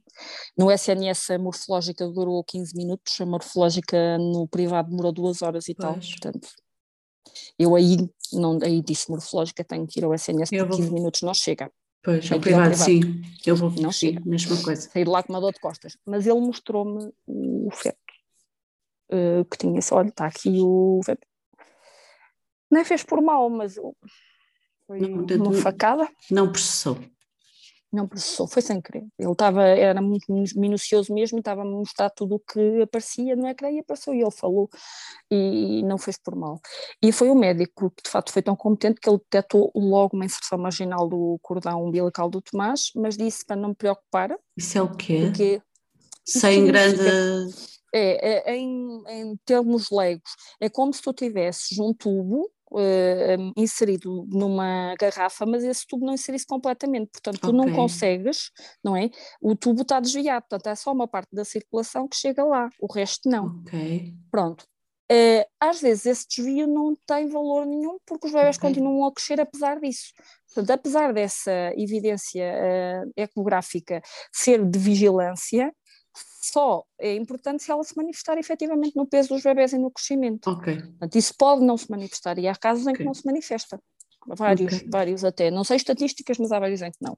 Mas eu fiquei logo com aquilo a pensar, pronto, vai acontecer. Aconteceu. Só uma coisa muito, muito rapidamente, quando tu fizeste o procedimento da redução, tu sentiste alguma hum. dor física? Não. Durante não. e depois? Não. não. Ok. Não, não senti, não senti nada. Um, depois, um, pronto, mostrou-me, lá está um, um desses casos de, que os médicos, que eu acho que ele não fez mesmo por mal, mas que, uhum. pronto, que me magoou um bocadinho. E, e depois houve, há uma culpa que eu carrego, uh, e é sobre isto que eu quero falar muito, que é quando eu soube que, foram, que eram dois rapazes, que eu disse que preferia duas meninas e preferia, a minha primeira reação foi: mataram a Irene. Eu matei a Irene. Provavelmente era uma menina e eles escolheram mal. E quando eu soube que, é, que o Tomás tinha inserção marginal, ou seja, poder, pensei: escolheram mal. Porque provavelmente, se tivessem escolhido o outro, que as outras médicas queriam, se calhar não iam nascer prematuros. E escolheram mal. E sabes a culpa de olhares para o teu filho agora e pensaste que ele não devia ter sido escolhido. Mas isto é humano. Eu pensei nisso. Claro. E não vou negar isso. Não claro. vou negar isso. E se eu vim aqui contar-te a minha história toda, eu quero contá-la sem floreados. As pessoas às vezes gostam muito de dar floreados às coisas e, e o, que, o, que, o que nos passa pela cabeça, e isto não passou pela cabeça só uma vez, atenção, foram várias, um, não conta porque nós nunca o dissemos. Uhum. Conta. Eu sei eu sei que pensei isso. E se tu pensaste momento, isso, Diana, outra mulher no mundo, também já pensou, no Canadá. E se alguém, na, se alguém tu, ouvir isto. Se tu já é pensaste é isso. outra mulher já pensou isso, já esteve nesse sítio, já, já viveu é, isso e sentiu exatamente é a mesma coisa. E é, é isso que tu estás a dizer. Por isso é que eu sinto que Uh, me sinto preparada para partilhar isto, porque eu agora sinto que já se fala mais uh, em fertilidade, que isto não tem que assustar mulher nenhuma, porque é tudo uma incógnita, a vida é uma incógnita. Esta coisa de eu nunca vou saber o que é ser mãe de uma menina, pá, eu nunca vou saber o que é escalar os Alpes, pá, e agora? Eu nunca vou saber um monte de coisas. É, ninguém tem uma vida cheia de experiências totais, portanto, isso é, é, é completamente estúpido. Mas eu tinha esses pensamentos, uh, e era muita ligação com a minha avó mas depois, quando, quando soube que eram rapazes, a minha mãe disse: Sabes o que é que a tua avó dizia? Toda a gente tinha rapazes, olha, ao menos não te vêm parir a casa. Achava. minha avó era bruta, adorava aquilo. A minha é avó adorava a ideia de. É adorava a ideia de. É, mulheres da aldeia, prático. Tens filhas, depois te vêm parir a casa, tu é que ficas a gramar com elas. É, portanto, a minha avó teria adorado que eu, tinha, que eu tivesse tido dois rapazes, achei aquilo quase. Tipo, a tua avó só teve raparigas? A minha avó teve um nado morto, o primeiro filho dela foi um nado morto de rapaz, e depois a minha mãe, filha única, ah, que é uma coisa que a minha mãe detesta, ser filha única. Ah, e uh, eu entendo, apesar de, de, de me ter pegado muito com a minha irmã, agora damos bem, e de facto de ser filho único. Um, acho que há um peso, há um peso aos pais que, que centram muito todo o amor e o medo isso ali, depois há o peso, não. não, e depois há o peso do filho de não, não falhar, não isso, sei, acho pronto, que eu iria sentir isso. Isso talvez sim. É? Porque quando uh, os meus sou... avós precisaram, a minha mãe não teve mais ninguém, era ela, era só ela. É? Eu sou filha única, nunca quis ter irmãos, mas uhum. hoje eu gostava de, de, ter irmãos. De ter, não é? Pois, uh, e se calhar. Houve uma altura alguma... que eu quis ser filha única, quando estava chegada com a minha irmã, pensava, se claro. fosse filha única, não claro, claro, claro, partilhar coisas. É. E se calhar a parte da minha, da, da, da, uh, do meu grande pudor em falhar vamos dizer desta uhum. forma para ficar bem, pode vir um bocadinho, um bocadinho daí, sou só eu. Não posso pois. fazer cagada, não é? Sim, sim. Carregas a, a, o peso da tua herança genética, não é? De... Que os meus pais jamais o colocaram em cima de mim, de todo, pois, de maneira de nenhuma, Eles nunca foram. São coisas. O quê? Tiveste um de... tipo, nada, nunca. Tens, nunca, não, tem, nada, tem mais, tá, nada, tens de tentar mais, nunca. tens de ter cinco ou seis, não é? Nunca, pois, nunca, nunca são coisas. Assim. São, são, são Nunca foram que nós assim. estabelecemos para nós próprios, é, não é? Acho que vem de algum sítio. Exigência, exigências que nós, pronto. Que vem, que vem, sabes, que vem de? De uma sociedade que ainda é muito patriarcal. Claro, porque é. Claro. E toda a gente acha que as mulheres ainda são todas umas histéricas. Claro. Uh, e já muito se fez, mas ainda há muito a fazer. E eu também já fui esse time de que exagero, pá. Uh, e a verdade é que há muita coisa que é exagero. É verdade. Mas se eu tiver que escolher entre o exagero uh, para mudar alguma coisa, eu vou optar pelo exagero. Porque se eu me deixar estar eh, com medo de, epá, que exagerada, que histérica, uh, é pior. E às vezes não, não acho que tal como a escolha que eu fiz não é uma escolha, não foi uma escolha fácil, foi a escolha mais difícil da minha vida, eu tomá-la ia novamente e não é uma escolha boa, não é. Não é uma escolha uh, entre bom e mau, é uma escolha entre mau e pior. Pronto. Para Olha mim, uma coisa, nós temos 15 minutos Ok, um, então eu temos, 15, que... temos 15 minutos. Um, uh, eh, o que é que eu. Diz-me aquilo que tu ainda precisaste de, de dizer. O que, é que eu gostaria, que é que, o que é que eu gostaria de saber? Eu gostaria de saber o hum. que é que tu aprendeste nisto tudo sobre ti. Uhum. Um, se, se o que é? Olha, o que eu gostaria de saber fugiu-se-me. Fugi... Ah, já sei, desculpa. Portanto, o que é que tu, o que é que tu, o que é que, o que, é que, que, é que tu aprendeste sobre ti? Um, se tiveste algum tipo de acompanhamento psicológico, se, se não tive. Quando, quando estive internada, havia uma psicóloga que poderia ser requisitada caso houvesse necessidade de. Hum não estava pré-estabelecido. Hum. O internamento na maternidade Daniel de Matos durante a gravidez, enquanto tu, tens, enquanto tu és um ovo Kinder, tu és tratada como um ovo Fabergé. Uhum. Que é uma, uma crítica que eu tenho a fazer na maternidade.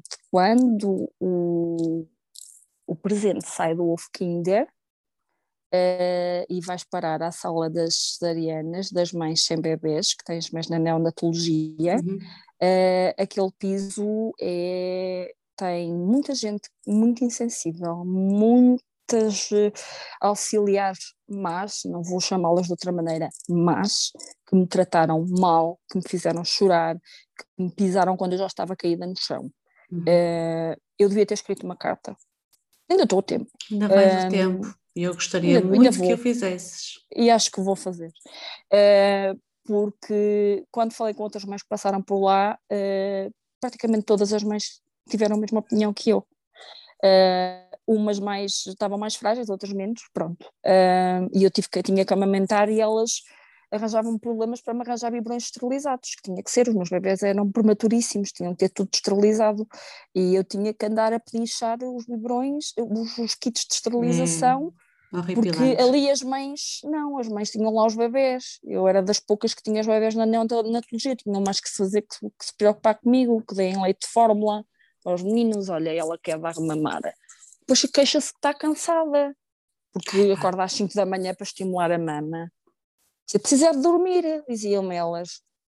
Precisa de pessoas que olhem para mim como um ser humano yeah. e não como. e está a fazer o melhor que pode pelos filhos e que tem dois filhos entre a vida e a morte lá em cima, sem saber se vai correr bem ou mal, e que está aqui a ser tratada como, como lixo, como uma peça de mobília, pior.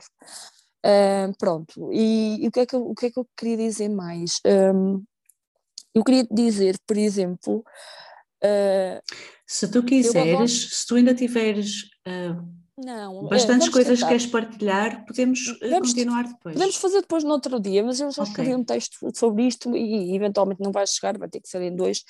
Eu queria falar em duas páginas de Instagram, quero falar bem. Okay. Uh, bem, mas bem num sentido de não só, pronto, não acho. Eu gosto das páginas que sigo. Uh, eu gosto de seguir a mãe dos trigêmeos, a Joana, mas quando eu uhum. comecei a seguir, eu comparei-me a ela e eu pensei, meu Deus, tão fraca esta hum. rapariga está aqui tão gira e ela foi capaz de ter três e eu não. E a culpa não é da Joana. A Joana teve, fez o que pôde com as circunstâncias que tinha e foi isso que eu aprendi também. Foi isso que eu aprendi. É que uma página de Instagram, uma fotografia, não é uma alma.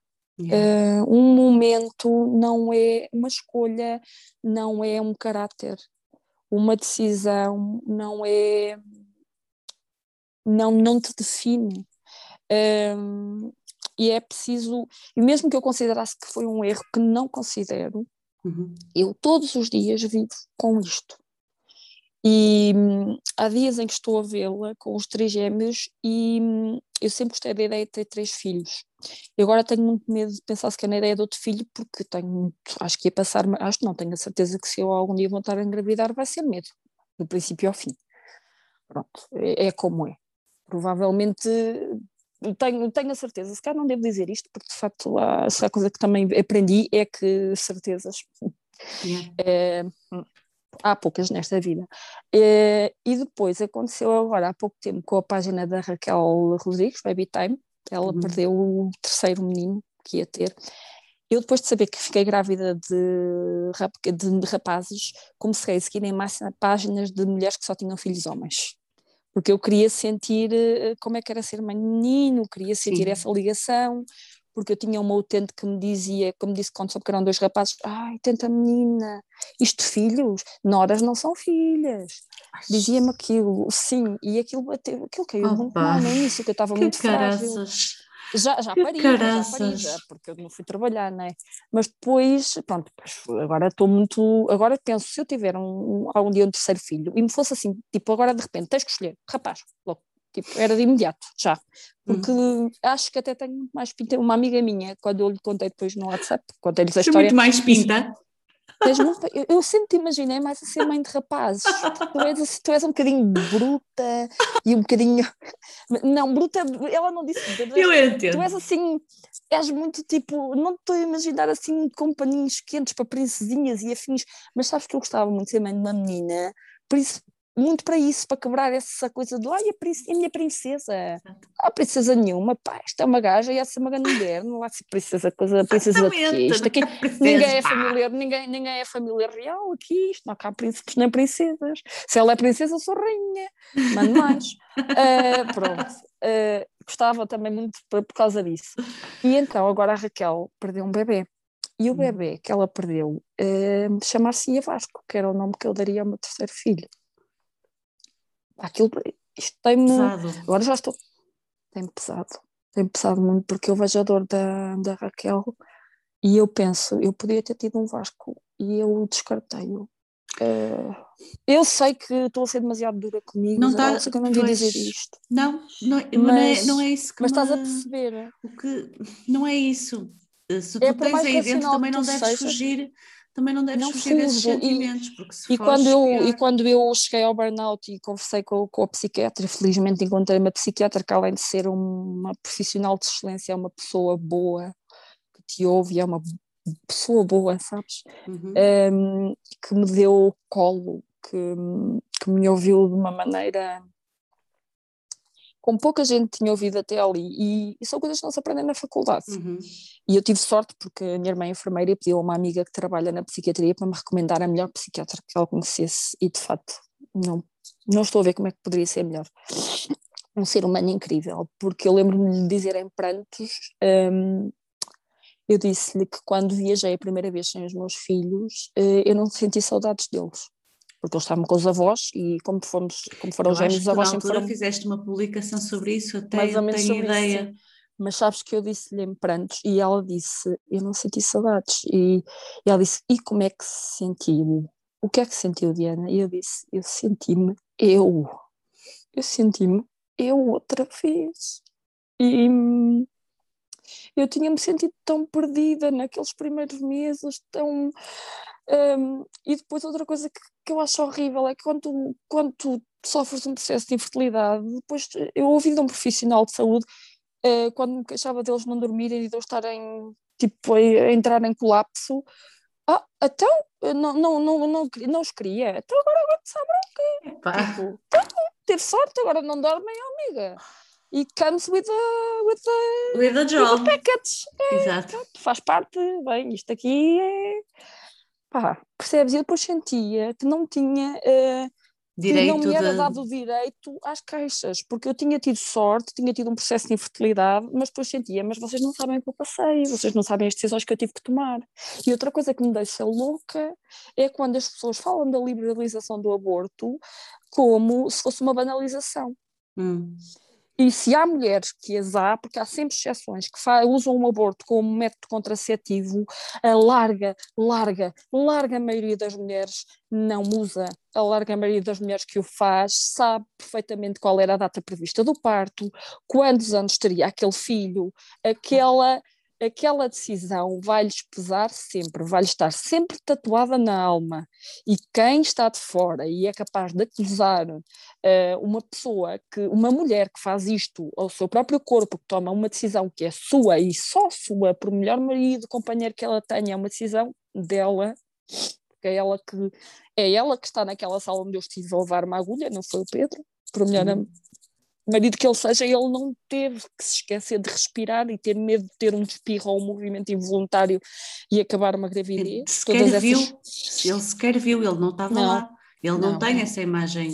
Não tem, não tem essa fotografia. Assim, não tem a imagem, não tem o som, não tem uh, os médicos a discutir qual é que vão escolher, não tem o peso de ter ouvido isso e depois pensar que se calhar as médicas é que tinham razão e se tivéssemos escolhido o outro eles não tinham nascido prematuros, mas agora que tudo está bem, por agora, não é? Porque quando és mãe aprendes muito a viver no por agora, porque tem que ser, não sabes o que é que o futuro te reserva e com prematuros mais ainda, mas felizmente nenhuma sequela importante a relatar, nada que, que valha a pena. Pronto, há, há, algumas coisas, mas nada que seja que tenha importância. Também é, foi outra coisa que eu aprendi também depois de, de ser mãe, é a, relativizar algumas coisas, é? mas um, ao mesmo tempo que aprendo a relativizar, eu detesto uh, que as pessoas minorizem as, os, as, os cortes de papel versus as pernas amputadas. Certo. Estás a perceber?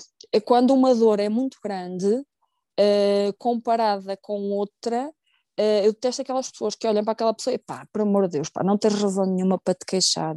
Às vezes é assim, às vezes há pessoas que são queixinhas sem razão nenhuma, também não vou estar cá com coisas. Mas porque há precisam gente... também, porque ah, se calhar também é assim que sim, libertam a dor delas, não é? Precisam. Há outras que efetivamente são mal agradecidas e claro. narcisi... são claro, narcisinhas claro, e acham que o mundo devia rodar à volta delas. Mas uh, um corte de papel maltratado pode infectar, pode fazer uma septicémia, pode dar cabo de e as coisas pequenas uh, nem sempre devem ser uh, minorizadas devem ser é olhadas é com atenção. Isto não, não é, é, pequeno. Mas sabes Isto que não é pequeno. que não é. Hum.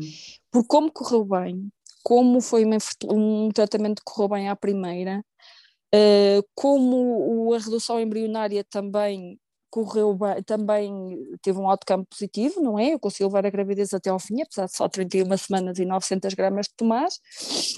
apesar de tudo, não é? Correu bem. Então, quando tu pensas, chegaste ao fim do caminho, um, apesar de ele ter sido tortuoso e teres tropeçado em algumas pedras, pensas, mas chegaste. E há pessoas que não chegaram e nunca vão chegar. Portanto, não tens direito. Mas aquilo que eu queria que quem me ouvisse uh, percebesse é que sim, um, a Joana, que é mãe dos trigêmeos, é uma grande mulher porque teve trigêmeos. Um, Raquel, que perdeu o filho Vasco, que seria o terceiro filho que eu não tive, tem todo o direito àquela dor horrível de ter um filho, um filho que não, que não vai ter nos braços, uh, mas eu também tenho direito a questionar-me, um, pensar se fiz bem, sabendo que voltaria a fazê-lo, mas um, a tentar perdoar-me todos os dias um microsegundo por causa da minha decisão, sabendo que a tomaria novamente. E que eventualmente alguém vai ouvir isto e vai pensar: uh, eu não faria, ela arriscou demais, uh, e se ela não voltasse a engravidar? Eu pensei muito nisso. E se isto corre mal, eu não volto a engravidar. Eu, esta pode ser a minha única oportunidade. Uh, e, e pronto, como eu cheguei à conclusão que ser mãe não iria ser o único motivo de felicidade na minha vida, tomei uma decisão uh, informada do ponto de vista clínico. Eu queria uma gravidez com o mínimo de risco possível. E então, trigêmeos, gêmeos será melhor que trigêmeos. O procedimento, o Pedro pesquisou muito, tinha estatísticas boas e disse: vamos avançar. E avançamos. E o Pedro, eu sei que o Pedro também é capaz de pensar nisso, uh, e eu tenho um ótimo marido, um ótimo pai, mas a sociedade tem que perceber que isto não é picuice, picu... nós não somos picuinhas, somos nós que carregamos isto. Muito pesado, oh Diana. Não é? é... é olha, é uma gravidez, corpo, uma é, gravidez é? normal é tão pesado. És tu As... que sentes o bebê, és tu que de repente não sentes algum tipo e começas a pensar, mas está tudo bem? Será que está, não se está a mexer? Tipo, todas estas coisas, são tu que, o teu marido nunca passa por todo este turbilhão mental. Nunca, nunca. Portanto, e não há quando forma dele tens, entender. Não há. E quando tens um bom marido que faz o que lhe é devido, uhum. porque é pai, uhum. tens tanta sorte. Epá, eu agora ia-me sair mais neira. Yeah tenho tanta sorte. Sorte também tem ele, por ter uma sorte mulher que tem deu filhos e é homem, e os filhos aparecem-lhe aqui como um, uma surpresa, não é? Um ovo Kinder, tchará, já estão os teus miúdos, uh, não é? Uh, portanto, é isso que eu quero dizer. Olha, uh, um, eu, vão ficar pronto. coisas por dizer. Não, eu ia-te Mas... ia -te propor o, o seguinte: eu tenho mesmo de terminar, porque senão. Não, mas acho que eu disse aquilo mesmo, que eu queria dizer. Sim. Mas uh, o que eu te ia Isabel. propor era que depois, quando nós fizer, quando, quando o teu. Um, quando lançar o teu episódio. Podcast. Sim, uhum. se calhar fazemos uma live, sabes? Pode ser. Pode ser, Pode como ser. estávamos a falar Pode. no início, porque eu acho que ainda há aqui um, o teu processo ah, é muito longo, é eu acho que há aqui acho... coisas que ainda precisas de. que precisas, Sim. que se calhar pode eu ser acho... importante para outras mulheres ouvirem. É isso, é isso. É, eu é acho que é vai isso. haver questões, vai haver questões, porque todas as pessoas a quem eu contei para já, por exemplo, há muitas mulheres que não sabem que o SNS só lhes garante os tratamentos até aos 40 Exatamente. anos. Sim, sim, sim. E isso é uma informação importante para mim, que, hum, tendo em conta o poder monetário de algumas famílias, pode ser crucial para decisões que tenham que ser tomadas. E isto não é eu estar a dizer apressem-se, porque não tem nada a ver com a vossa vida, uhum. mas eu quero vos dar essa informação, eu quero claro. que vocês saibam disso. Claro. Porque eu conheço o caso de, um, e esta, esta rapariga, uh, ela ela, creio que provavelmente se calhar tomaria a mesma decisão. Ela foi casada até aos 38 e só quis tentar aos 38 e fez muito bem. Sim. Ela é que sabe a vida dela e, pode, e provavelmente foi muito feliz durante esses oito anos e agora seja o que Deus quiser. Pronto, mas é importante, mas ela se calhar não sabia. Claro. Um, e claro. se soubesse, poderia ter tomado outra decisão. Claro. E mesmo e se a tomou sabendo, está tudo bem na mesma, mas sabe. E a informação, a informação é ouro, não é? E e é isso. É isso. Olha, tenho mesmo de terminar. Está bem, Senão, bom almoço. chegar a casa dos meus sogros, eles estão lá de, de, de, de pá na mão para, para me bater. Os meus, pais, os meus pais são iguais, são muito. Pois, são rituais, a é, hora. É, é. E já estou, eu já estou em cima da hora, por isso eu tenho já mesmo estás. que ir. Vamos ter de nos despedir é. assim abruptamente, mas tá eu bem. ainda vou querer falar contigo. Mesmo Pronto, que não seja olha, da nossa live, ainda vou querer falar contigo. Não, não vai tudo, nada. Vai não, tudo. Não, não mas não vai tudo. Nada. Não, não, não. Até podes pôr desde o início a nossa conversa. Sim, estava a pensar nisso também, tivemos é, ali coisas que, importantes. É, sim, e mostra muito também a empatia que temos uma pela outra, sim, acho eu. Sim, sim. E hum, isso nota-se muito numa conversa quando consegues. Nós as duas estamos a olhar uma para a outra, não é? As pessoas que nos estão a ouvir não sabem que estamos a olhar uma para a outra, que estamos aqui com câmaras. Uh, fazer caretas e não sei o quê. E a fazer caretas, não é? Que ajuda muito, não é? À percepção porque hum, as expressões faciais, as hesitações, os olhares uh, complementam muito aquilo que tu dizes, não é? E, e, pronto, e foi muito bom sentir que tu percebes e que entendeste e que eu consegui passar-te a minha mensagem e que acredito que apesar das pessoas não verem a minha cara, que a minha voz, o meu tom de voz, uh, as coisas que eu disse que vão ser percepcionadas como eu quero. E Agora, certeza que sim. Quem, com, quem tiver a sua opinião e for diferente da minha, tem todo o direito a ela, claro. mas eu não admito que me venham dizer que, que eu devia ter feito de outra forma, eu porque ninguém sabe da minha vida. Que todas as mulheres que ouvirem uh, vão entender perfeitamente um, a tua decisão.